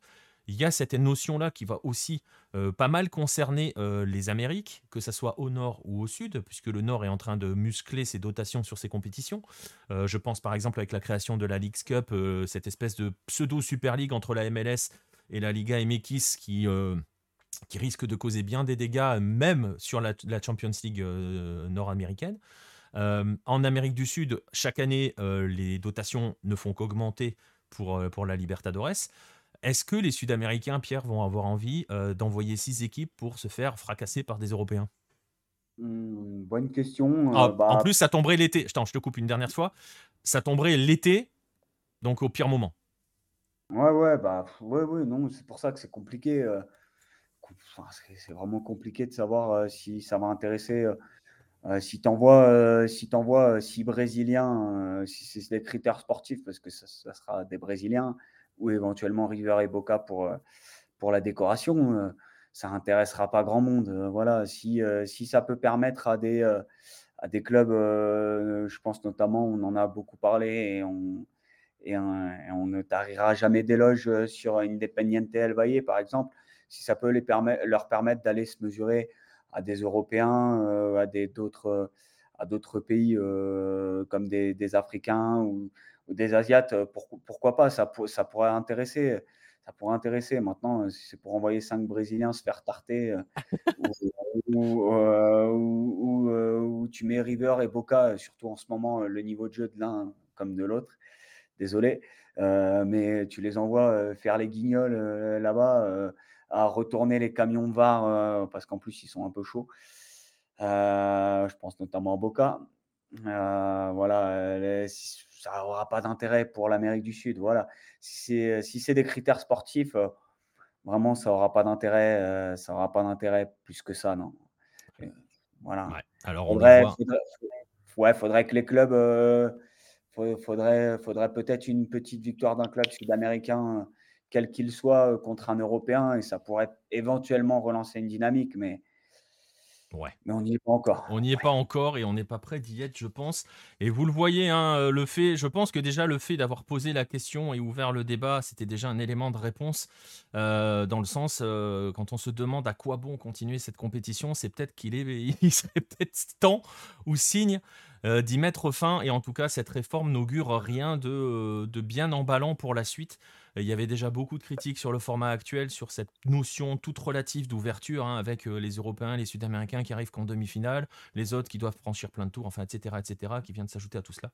Vous le voyez que la suite est pas Bah, forcément... déjà, euh, tu as du mal à être uniforme, juste localement dans certaines ça. Et tu essaies de faire un truc mondial. Ça n'y arrivera ça. jamais. Déjà, essaye d'aider l'Asie à se couper en deux plutôt que d'essayer de les faire continuer à jouer les uns avec les autres. Enfin, c'est. Je sais pas. C'est On est d'accord. bon. Et le, bon. le- le- le problème semble quand même insoluble dans, dans- dans cela. Euh, voilà, c'est comme ça qu'on va clore ce, ce débat sur, euh, sur, euh, sur la, Bah, la- et, la les, et Coupe du les- Australiens, ils compteraient comme asiatiques ou comme océaniens? Asiatiques.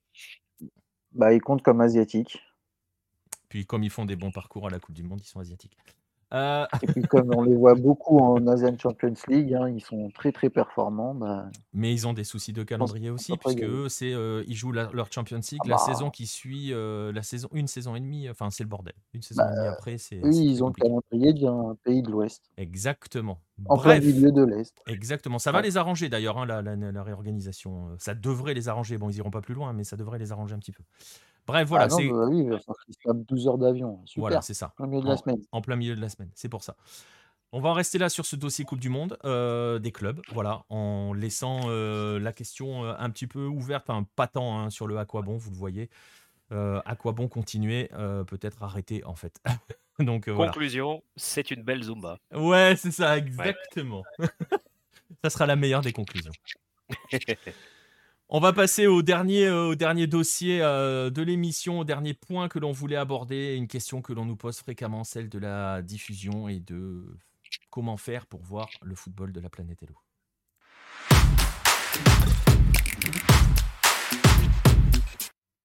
Justement, je le disais, c'est une question que l'on nous pose assez fréquemment, que ça soit dans nos lives ou, euh, autres. Comment faire pour suivre les championnats et les compétitions de la planète lucarne opposée? Alors, on va faire simple, on va prendre le temps euh, de voir. Déjà, on va, on va prendre le temps de- de- de- de donner quelques, quelques offres qui existent, qu'elles soient gratuites ou payantes. On va surtout euh, préciser euh, deux, trois choses avant, parce que je sais qu'on est dans un monde assez particulier, notamment quand on parle de stream en direct ou de, de, de diffusion sur YouTube ou de podcast. La première chose, c'est que je vais évoquer des offres payantes. On n'est absolument pas sponsorisé par aucune des offres. On vous donnera aucun code de réduction pour aucune offre. Euh, donc euh, voilà, euh, pour être totalement transparent par rapport à cela, personne ne nous a dit venez faire notre pub. nous, on va vous dire, on va vous donner les ceux qu'on utilise, je, voilà, je vais vous donner par exemple moi à titre personnel ceux que j'utilise, euh, ce que je trouve bien, voilà, on va vous donner les prix, on va être transparent sur la chose, et on va aussi lister des offres gratuites parce que vous allez le voir, il y a des moyens de regarder du football, d'autres footballs, de manière totalement, euh, totalement gratuite. Euh, on va aussi, autre précision, on va pas parler de trucs illégaux, donc vous ne donnerez pas de lien sur des trucs illégaux, vous n'aurez pas de lien vous n'aurez pas d'histoire d'IPTV et tout, c'est pas le, débat. On parle de choses entièrement légales, parce que vous allez voir qu'il y en a déjà beaucoup euh, et qu'il y a pas mal de, choses à faire. Alors voilà, on va y aller.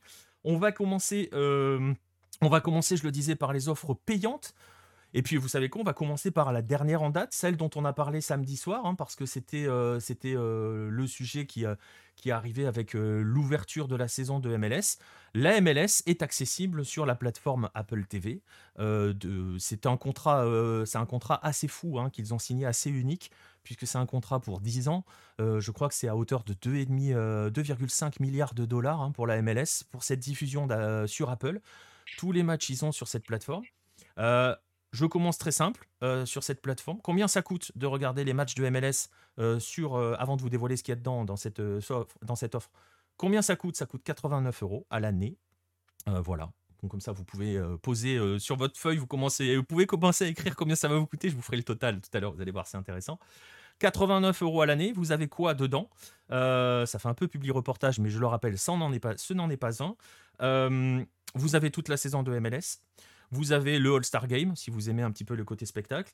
Vous avez aussi, euh, on, les a évoqués tout à l'heure, euh, ces fameuses compètes entre la MLS et la Liga MX qui, sont, euh, qui, sont, qui ont été mises en place, à savoir la, la Leagues Cup et la Campeones, je ne sais plus comment elle s'appelle, Campeones Cup, quelque chose comme ça, qui oppose ces... ces... Copa de Campeones, non? Ouais, je crois que c'est un truc comme ça, mais bon, voilà, qui oppose certains clubs de MLS à certains clubs de Liga MX. La Leagues Cup, elle, qui a été créée, on en a parlé dans un précédent 9-10, elle oppose l'ensemble des deux championnats. Donc euh, voilà, et elle aura, lieu l'été. Donc vous avez ça dedans, mais vous avez aussi dedans, euh, franchement, pour l'avoir essayé, pour l'avoir utilisé ce week-end, euh, c'est bien gaulé. vous, avez, vous pouvez choisir votre par club. Vous aurez accès à tous les matchs de ces clubs-là, des documentaires sur chacun de ces clubs-là, sur des joueurs, des documentaires sur d'anciens trucs. C'est un truc très bien fait. Voilà, pour le coup, le produit est propre. 89 euros à l'année. Vous avez accès au match en direct. Vous avez accès, à un pseudo multiplex. Et euh, je sais qu'on euh, était dans le live euh, samedi soir. Certains l'ont regardé en multiplex. on va dire qu'il est encore à optimiser. le multiplex. On va être gentil avec eux. C'était la première. Donc on va voir dans quel sens ils vont. Euh, et vous avez aussi euh, accès à des compétitions comme MLS euh, Next, qui sont les compétitions de jeunes, des U13 ou U19 hein, aux États-Unis, et MLS Next Pro, qui sont un peu la, hum, comment dirais-je, la 3, qui sont l'équivalent d'une troisième division. C'est là où sont les réserves, les réserves des différents clubs de MLS. Donc voilà, les documentaires sont-ils en français? C'est une bonne question, j'en ai pas regardé encore, ça me surprendrait mais ils doivent être sous-titrés, je pense. Euh, ils doivent être en VO sous-titrés. Je vérifierai et je vous dirai ça, euh, je vous dirai ça euh, bah, dans les commentaires sur les replays, je vous, dirai ça. donc voilà, ça c'est la première offre, c'est l'offre MLS. Elle est strictement réservée entre guillemets à la MLS, vous l'avez vu, 89 euros à l'année. Quand on fait nos lives, quand on regarde nos championnats, il y a une deuxième plateforme que l'on utilise, donc une deuxième plateforme légale, toujours, euh, qui s'appelle Fanatize. Voilà, c'est celle-ci. On en parle assez souvent dans nos lives euh, sud-américains. Il y a plusieurs offres. Alors tout de suite, je vais vous orienter vers la, celle qui semble la plus intéressante. C'est celle-ci. Elle est à 80 euros à l'année, enfin 79,99, mais on va pas se mentir, ça fait 80 euros. 80 euh, euros à l'année, vous avez quoi dedans? Vous avez, ça s'appelle Front Row Annual, hein, c'est cette offre-là, vous la voyez. Vous avez quoi dedans? Vous avez l'Argentine, le championnat et la coupe, le Brésil, le championnat, la coupe et les championnats d'État, la Colombie et le Pérou. Vous avez les matchs qui sont disponibles en direct et en VOD. Pas forcément tous parce que j'ai déjà essayé parfois, à moins que ça buguait, mais parfois il y a certains matchs où vous les aviez pas, vous n'aviez pas la VOD. Mais généralement c'est ça, en direct et en VOD, vous pouvez les voir en replay. Il y a une petite il y a une petite feinte justement avec cette appli. Ça, c'est si vous êtes en France. Voilà l'offre telle qu'elle est. Mais si c'est en français, alors ben, ben merci, merci Jirey 1764 pour la MLS, c'est en français pour les trois équipes canadiennes. Donc voilà. pour, pour revenir à Fanatize, il y a une petite chose à savoir, une petite, petite technique à, utiliser que je pense vous utilisez si vous avez d'autres plateformes de streaming de séries. Et c'est une, technique qui consiste à savoir voyager. Euh, genre euh, voyager du côté des États-Unis. Si vous avez Fanatize, si vous avez pris cette offre à 80 euros et que vous voyagez du côté des États-Unis, euh, vous allez voir que l'offre est un tout petit peu différente puisque, puisque on va vous permettre d'accéder à d'autres compétitions et je vais vous les lister parce que vous allez voir que ça muscle très très sérieusement le catalogue. La Libertadores masculine et féminine, la Sudamericana, la Recopa Sudamericana, l'Équateur, la première division équatorienne, la première division euh, uruguayenne. Vous avez même la Liga de Ascenso argentine si vous le souhaitez. Et aussi, vous pouvez sortir de l'Amérique du Sud puisque vous avez la Ligue des champions de la CAF et euh, la Pro League saoudienne qui sont sur la plateforme. Ça, c'est si vous êtes aux États-Unis. Vous imaginez, vous savez comment on peut aller aux États-Unis en étant sur son ordinateur. C'est assez facile. Il existe des choses gratuites pour le faire. Donc voilà. Et je ne, je ne l'ai pas dit, mais il y a aussi quelques ligues européennes. Voilà, mais j'ai rien dit. non, il n'y a pas besoin de souscrire en étant à New York, euh, Raph. Nous, on a une offre française et quand on se balade du côté de New York, on arrive à voir la Libertadores. C'est comme ça qu'on fait euh, en milieu de semaine. Donc ça veut dire qu'en gros, avec ces deux offres, vous allez avoir, euh, bah, vous l'avez commencé à le comprendre, vous allez avoir la MLS, vous allez avoir un peu d'Afrique, vous allez avoir une grande majorité des championnats sud-américains et des compétitions sud-américaines. Il va vous manquer, si vous aimez l'Amérique du Sud, il va vous manquer euh, ouais, la, Pro League saoudienne. Je ne sais pas pourquoi. Euh, il va vous manquer la Bolivie, le Paraguay, le Venezuela et le Chili. Euh, pour les trois premiers nommés, il n'y a pas d'appli véritablement qui permettent d'y accéder. en tout cas, il y a des applis, mais qui sont sud-américaines et on n'y a pas accès, nous, en étant en, étant en France. pour le Chili, en revanche, il existe une appli. Je vais la mentionner. Euh, elle s'appelle euh, Estadio TNT Sport. Vous pouvez, il y a un abonnement à l'international. Euh, vous pouvez d'ailleurs uniquement payer par PayPal si vous voulez la voir. c'est voilà, je préfère le préciser parce que je sais qu'il y a des gens qui sont un peu contre PayPal. Et je vais vous donner la grande limite de la chose, c'est que c'est horriblement cher. C'est 17 dollars américains par mois. ça veut dire que ça vous fait du 192 dollars, 192 euros à l'année. Euh, pour suivre uniquement le championnat chilien. Alors vous, avez, pouvez être chilien et dans ces cas-là c'est bien pour vous, euh, ou alors vous pouvez être des vrais féroces du championnat chilien. Et voilà. Mais c'est probablement l'offre la plus chère. et pas forcément celle qu'on va conseiller à tout le monde si vous avez envie de commencer à, découvrir, à découvrir euh, ces championnats-là. Juste, Nico, je peux compléter. Alors, pour moi, mon expérience, je suis depuis la, la Colombie, il faut savoir que IS, Star Plus maintenant, euh, à beaucoup, beaucoup, beaucoup de championnats euh, sud-américains. on n'y a pas euh, accès, nous. Bah, pareil, si tu peux voyager, si tu sais voyager. Avec Je ne sais pas si tu peux souscrire. Ah, c'est une bonne, bonne question. Bah, c'est pour ça que je ne l'ai pas mentionné, parce que je ne sais pas si tu peux souscrire. Et après, il y a des séries il y a des films, il y a des séries. Donc, je ne sais pas. C'est une bonne question, mais c'est pour ça que je ne l'ai pas mentionné parce que, en fait, et, je, le, et je, le, rappelle dans ce passage, c'est vraiment, euh, je, je, ne, c'est la liste est non exhaustive et c'est des choses que j'ai utilisées. Donc je sais qu'elles fonctionnent, je sais que vous pouvez le faire comme ça. Du coup, ouais, parce que tu, tu, vois, moi pour le live de samedi par exemple, où j'étais sur le match euh, défenseur euh, contre, contre Peñarol, j'avais accès via Star Plus. Euh, voilà, où j'avais, j'ai le championnat équatorien, j'ai le championnat uruguayen, j'ai. Euh, Mais tu l'as, tu l'as sur Fanati si tu es à New York. Ah ouais.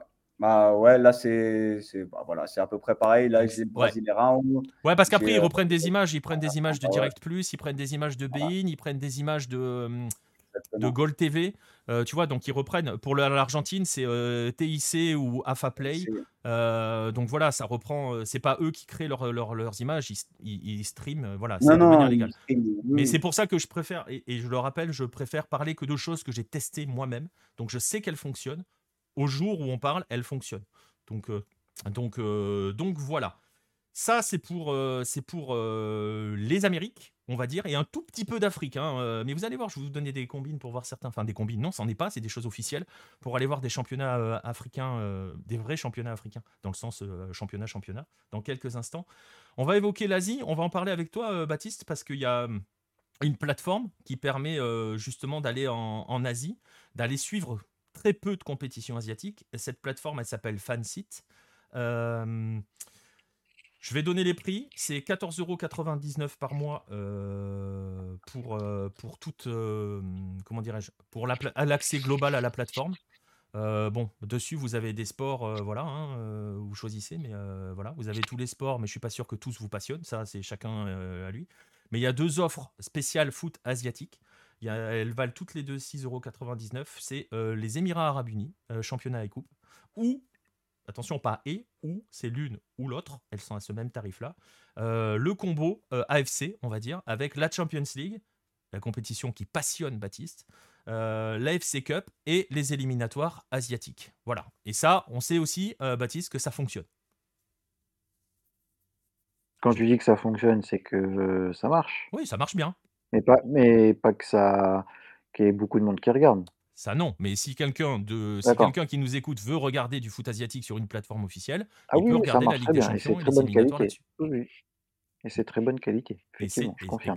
exactement. Et c'est de très bonne qualité. Et il y a l'AFC et il y a aussi les l'AFC Cup, la petite coupe, petite coupe d'Asie. Exactement. Donc c'est plutôt pas mal. Enfin, pas Coupe d'Asie, mais euh, Ligue des champions asiatiques, un peu l'Europa League, quoi. Voilà, c'est ça. Ouais. Bah, voilà, euh, le parallèle, c'est ça. Il y a les deux compétitions majeures de, enfin, il y en a que deux d'ailleurs. Les deux compétitions majeures, on va dire, de clubs asiatiques et euh, les éliminatoires asiatiques généralement pour la Coupe du Monde. Et je crois, tu vas me corriger ou pas, il me semble qu'il y a aussi les éliminatoires pour l'Asian Cup. J'ai un doute. Ah, c'est vu que c'est les mêmes. C'est les mêmes, c'est vrai. voilà, bien joué. Donc voilà. Alors vous avez vu, on a fait quelques offres payantes. C'est des offres qu'on a testées. Il en existe peut-être d'autres, mais euh, tant qu'elles ne sont pas testées, je ne vais pas vous les donner. Je préfère vous donner des choses qui marchent. Et vous avez pris vos petites, peut-être vos petites calculatrices. Je vais les pris pour vous au cas où. Si vous, voulez vous abonner à tout ça, ça va vous coûter 445 euros à peu près euh, par an. Voilà. Donc c'est une somme. Hein, on va pas se mentir. Voilà. Euh, je ne vais pas vous faire le coup du divisé par 12, ça représente rien. Non, c'est une sacrée somme. donc on peut suivre les footballs de la planète Hello, mais il faut avoir les moyens de pouvoir euh, mettre l'argent dans ces footballs-là. C'est pas le seul. Euh, bah, ma foi dit c'est honnête. Oui, c'est honnête, mais pas pour tout le monde. 445 euros sur l'année, c'est euh, dans certains clubs de foot, c'est un abonnement. Hein.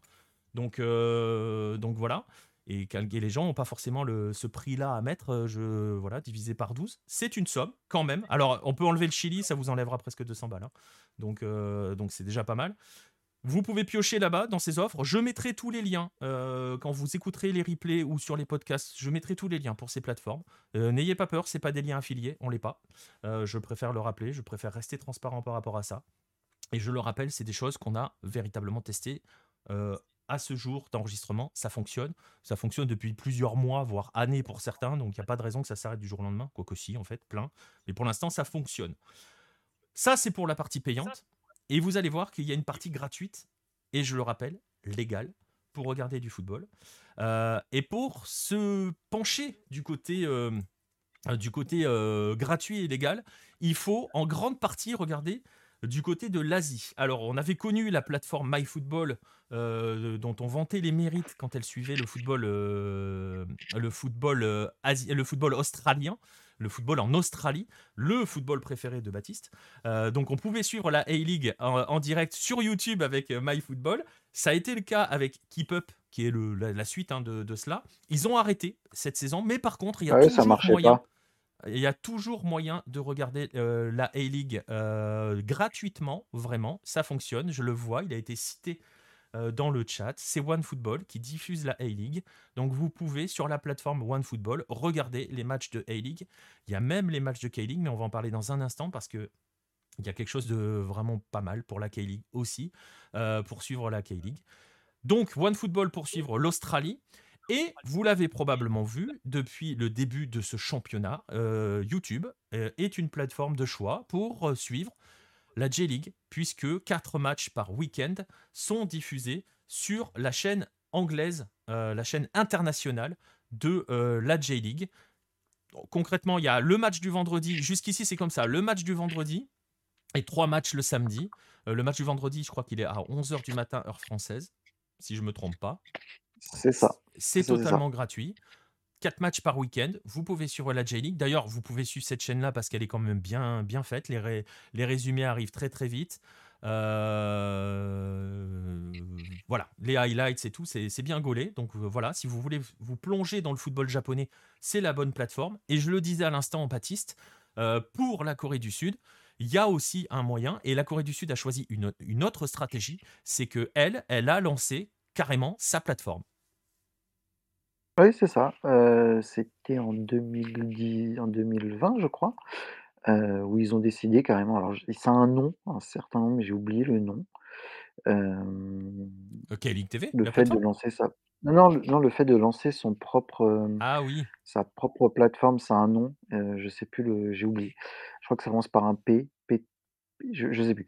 Donc oui, ils ont lancé K-League TV, via avec, Sportradar, qui s'occupe de leur diffusion dans le monde, en fait, des droits de la K-League et pour tous les pays, en fait, qui n'ont pas acheté de droits et donc où ce n'est pas payant dans le pays, on peut y accéder. Donc nous, en France, certes, il y a OneFootball qui diffuse un match par journée ou un match, par jour entre guillemets, donc deux par journée. Bah, nous, c'est gratuit. Donc nous, on peut accéder à KelikTV.com qui, pour le coup, est entièrement gratuit, fonctionne très bien. Euh, par moment, on a du commentaire anglais aussi. Euh, sinon, ce sont des matchs sans commentaire. Euh, donc, et on peut même re-regarder les matchs si on les a loupés. Donc, c'est-à-dire, vous, vous n'êtes pas levé à 6 heures, et ben à 8 heures, vous retournez, vous pouvez revoir le match. Donc, c'est plutôt, c'est plutôt cool. et je, complète ce que tu as dit en Asie. en Asie, on peut suivre énormément de choses sur YouTube. Hein. Ouais, je vais y arriver dans un instant. La Chine, les, euh, les Philippines, c'est sur Facebook, enfin, le Vietnam, c'est sur YouTube. Donc, il y a quelque chose qui est fait. On peut accéder à ce football-là si ça nous intéresse. Ouais, exactement. Je vais y arriver dans un instant. Donc, je vous rappelle euh, que ça soit la J-League ou que ça soit ou que ça soit la K-League, la stratégie est la même. Si vous êtes dans un pays où il n'y a pas de diffuseur officiel, vous allez avoir accès à ces championnats-là. Euh, par YouTube pour la J-League, par euh, K-League TV pour la K-League. Il suffit juste de s'inscrire, hein, euh, franchement, laisser un mail. donc voilà, vous n'êtes même pas obligé de laisser votre mail à vous. Hein. Vous pouvez vous créer un compte rien que pour ça, c'est pas un problème. enfin, je pense que c'est ce que vous faites. J'espère que vous sécurisez un petit peu vos, vos, vos comptes mail. Joe.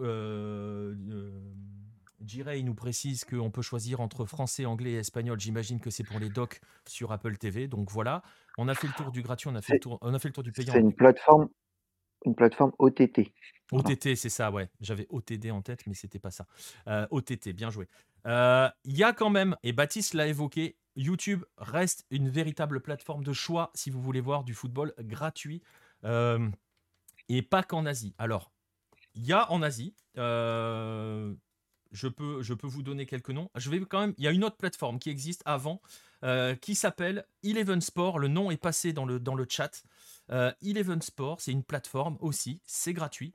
Et dessus, ils ont une multitude de compétitions, de championnats. Là, on va partir sur d'autres euh, d'autres, d'autres trucs. Hein. vous allez trouver des championnats assez incroyables, dans le sens où vous allez vraiment pouvoir vous ouvrir au monde entier, puisque je l'ai noté, entre autres, euh, sur euh, Eleven Sport, vous allez trouver le championnat du Niger, de Mauritanie, euh, Aruba, Burundi, Laos. Vous pouvez vraiment voyager, aller très très loin. mais vous allez aussi, par exemple, avoir la Champions League océanienne, celle qui est tout le temps gagnée par Auckland City. Donc voilà, mais c'est gratuit, c'est aussi du foot gratuit que vous pouvez voir de manière normale, enfin voilà, sans, sans être dans l'illégalité. Donc c'est possible. Eleven Sport. Et pour l'Indonésie, ils ont leur plateforme, une plateforme qui s'appelle Video, euh, VIDIO, pareil, je mettrai les liens dans la description et tout, euh, où vous avez accès au championnat d'Indonésie. Euh, les matchs sont disponibles en live et en replay aussi. C'est important parce que dans tout ce qu'on vient de dire, vous avez bien compris, quelles que soient les plateformes, qu'elles soient gratuites ou payantes, il y a cette notion de regarder les matchs en replay. Euh, vous pouvez donc, euh, le Baptiste le disait, par exemple, le week-end dernier, le Ulsan John Book était à 6h du matin un samedi. Bah, vous pouvez le regarder quand vous voulez dans la journée, si vous arrivez à ne pas vous faire spoiler le résultat. Donc voilà, ça, ça existe. Et donc, il y a YouTube. Euh, plein d'exemples vraiment de YouTube. Et là, il y a l'Asie, forcément. Euh, mais il y a aussi, par exemple, euh, la chaîne. Euh, c'est souvent des chaînes officielles des compétitions. Je pense, par exemple, là, on n'est pas en Asie, mais on est en Amérique centrale avec le Nicaragua. la première division nicaraguayenne a sa chaîne YouTube et diffuse les matchs du championnat. Donc ils sont aussi disponibles tranquillement en replay.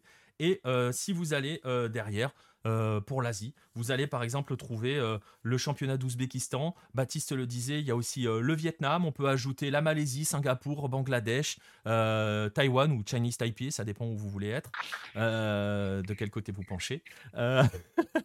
Donc pareil, si vous voulez... Pardon? Regardez les matchs du Vietnam et vous verrez le nombre de, de viewers, c'est assez impressionnant. C'est exactement ce que. Essayer, c'est incroyable. C'est ça. Si vous allez, si vous allez voir des matchs du championnat vietnamien, euh, vous pouvez même voir les équipes nationales, euh, les U20 euh, et l'équipe nationale. Si vous allez voir ces matchs-là sur YouTube, je peux vous assurer que vous ne serez pas tout seul. ah non. Donc, donc voilà. Effectivement, euh, Gaël, tu fais bien de le préciser. C'est vrai que j'avais pas noté pour les championnats féminins, mais par exemple sur Eleven Sport, je sais qu'il y a la ligue féminine marocaine euh, qui est présente et la, la, la, la, première division américaine féminine est sur Twitch, elle, de son côté. Euh, donc c'est gratuit. Ah bah, et, la, celle coréenne est sur YouTube. Celle coréenne est sur euh, YouTube. Et pour, pour conclure avec YouTube, euh, vous pouvez aussi aller du côté des États-Unis parce que je viens de le voir passer dans le, dans le chat et j'allais l'évoquer. Euh, L'USL, j'en parlais, on en parle assez régulièrement. Vous avez la MLS et vous avez juste en dessous, entre guillemets, l'USL, ultra organisé, championnat assez incroyable qui a sa chaîne YouTube, qui diffuse ses matchs en direct. Et pareil, comme c'est sur YouTube, vous avez les replays. Donc si ça vous chauffe tout ça, n'hésitez pas, hein, si vous êtes sur les plateformes en train de réécouter, je, poserai les, je peux mettre les liens dans les, euh, dans les, dans les commentaires. C'est totalement gratuit, c'est totalement légal.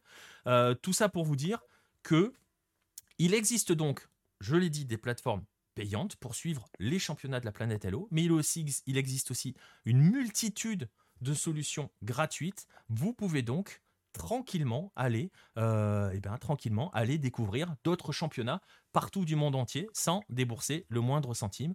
Donc il reste encore pas mal de foot gratuit euh, sur Internet et de manière légale. Et ça, c'est plutôt une bonne nouvelle. Je ne sais pas si vous voulez compléter, les gars. Euh juste, juste dire aussi, les, ceux qui voyagent, n'hésitez pas à nous solliciter, hein, évidemment. Euh, que ce soit pour aller. Qui voyage physiquement. voyage physiquement. Euh, je veux dire du vrai voyage. N'hésitez pas à nous, euh, à nous solliciter sur place. Là, Baptiste va bientôt partir. voilà, en premier voyage vers, vers son pays chéri. Oh, c'est pas le premier. Hein. Non, non, c'est pas le, premier, mais voilà, Marcelin est au Brésil. moi, je suis en Colombie. on a, on a, N'hésitez pas de manière générale à nous demander. Même si vous voulez aller au stade, on pourra vous donner des trucs. Je, sais que pour la Colombie, euh, je peux compléter. Winsport Online, c'est possible. Et c'est possible depuis, euh, depuis l'Europe, puisque le papa de Quentin Danlou euh, le prenait, le prenait depuis, bah, depuis l'Espagne pour regarder les matchs de son fils. Voilà, j'imagine qu'il le prend toujours, puisqu'il est tout, même si Patriota s'est descendu en D2. Voilà, donc vous, pouvez, vous pouvez regarder. Après, après, sans continuer à faire de la pub, la Colombie, tu l'as sur Fanatize. Voilà. Donc voilà. Et vous avez, et vous avez aussi. Euh, Winsport, tu as la coupe et tu as, le championnat féminin. C'est vrai. Et vous avez aussi, mais je les évoque pas parce que euh, voilà, j'ai pas envie forcément de les évoquer. On sait très bien qu'il y a les sites de Paris Sportif qui, euh, qui aussi diffusent certains matchs. Mais là, on est sur des plateformes où il n'y a pas besoin de parier, de faire de dépôts, de choses comme ça. C'est pour certaines des plateformes officielles payantes, pour d'autres des plateformes officielles euh, gratuite. Est-ce que c'est possible de regarder la CAN PL en France? C'est une très bonne question. Je vais regarder et je te dirai ça. Euh, donc, euh, donc voilà. Après, il y a aussi les commentaires. Oui, TNT Sport fait les commentaires des matchs, mais vous n'avez pas les images. Donc ça, voilà, autant venir avec nous, c'est mieux. Bref, euh, voilà, on arrive, on a fait à peu près le tour. N'hésitez pas vraiment si vous avez des questions à venir nous les poser, que ce soit sur les réseaux sociaux ou même euh, moi je vais poser cette partie-là euh, de, l'émission sur, sur, sur les plateformes de podcast, sur YouTube surtout. Comme ça, vous pourrez dans les commentaires poser vos questions et on continuera d'y répondre. On, fera, on se fera un plaisir justement d'y répondre. Voilà pour à peu près le tour de la planète Hello. si on comprend pas l'espagnol, on est perdu, surtout sur des commentaires audio. Ouais, c'est compliqué. Euh, même, euh, même, je t'assure que même les commentaires audio, même quand tu comprends l'espagnol, les matchs de foot colombiens à la radio, oh, là là, ils ont un débit. C'est vrai que ça va vite, ouais. Ah ouais, mais autant la télé, ça va. la télé, franchement, c'est accessible. même si tu comprends pas. Mais les radios, Ouais. Mais bon, euh, waouh, waouh, c'est- faut s'accrocher. hein. voilà, on arrive au terme de cette émission, un petit peu plus longue que d'habitude, mais il y avait beaucoup de choses à dire. Euh, on va, je vais commencer par remercier ceux qui m'ont accompagné. Euh, merci, Monsieur Farouk, c'était un plaisir de te retrouver. Merci et ça fait très plaisir d'être de retour. Merci à toi, Baptiste, et euh, bah, on, se, on se parlera d'ici là, mais euh, prépare bien ton petit voyage. Eh ben, c'était un plaisir de revenir et potentiellement on se retrouve quand je serai là-bas. Exactement, on va essayer de mettre en place des choses quand tu seras là-bas. Merci à toi, Pierre, d'avoir été avec nous. euh, toi qui n'as pas bougé Bah, de ta. Colombie, hein, c'est pas prévu. Voilà. Non, non, c'est pas prévu. Merci, euh, merci Nico. Ouais, donc, plaisir de te revoir, euh, Farouk. Et euh, écoute, euh, Baptiste, Edwin Cardona, il, est- il est libre. Je le mets dans ta valise ou pas? Qui est cet homme qui nous parle? Voilà, on va, on va conclure là-dessus. Je vais vous remercier, vous, d'avoir été, pré- été présent dans le chat. Merci aux habitués, merci aux petits nouveaux, merci à ceux qui nous écouteront sur les différentes plateformes de rediffusion, que ce soit des plateformes de podcast ou sur YouTube. N'hésitez pas à nous suivre sur ces plateformes, à vous y abonner si vous le pouvez, hein, que ce soit sur Twitch ou que ce soit sur, euh, sur YouTube. Euh, N'hésitez pas, ça nous permet euh, d'avoir d'avoir du soutien. Je vous rappelle que si vous voulez nous soutenir, vous avez aussi les magazines. Il y a tout un, je mets je mettrai un lien aussi. Il y a des stocks. Il reste quelques stocks, donc il va pas falloir traîner. Et euh, les livres également. On va en rester là. On va vous donner rendez-vous lundi prochain pour le prochain 9-10 à 21h. D'ici là, il y aura des lives euh, dans la nuit de mardi à mercredi, la finale retour de la Recopa Sudamericana à 1h30. La soirée nord-américaine samedi prochain à partir environ de 23h. Peut-être pas de soirée Sudam dimanche prochain. Je l'ai expliqué hier dans la soirée, c'est parce que je serai au stade, donc le temps de rentrer, ça risque d'être compliqué. Euh, je, serai au stade pour euh, sécher les larmes des amis de Pierre. Et euh, voilà, sinon, donc le 9-10, euh, la, la semaine prochaine. Continuez de regarder du foot. Merci d'avoir été avec nous, on vous embrasse. À la semaine prochaine. Salut tout le monde.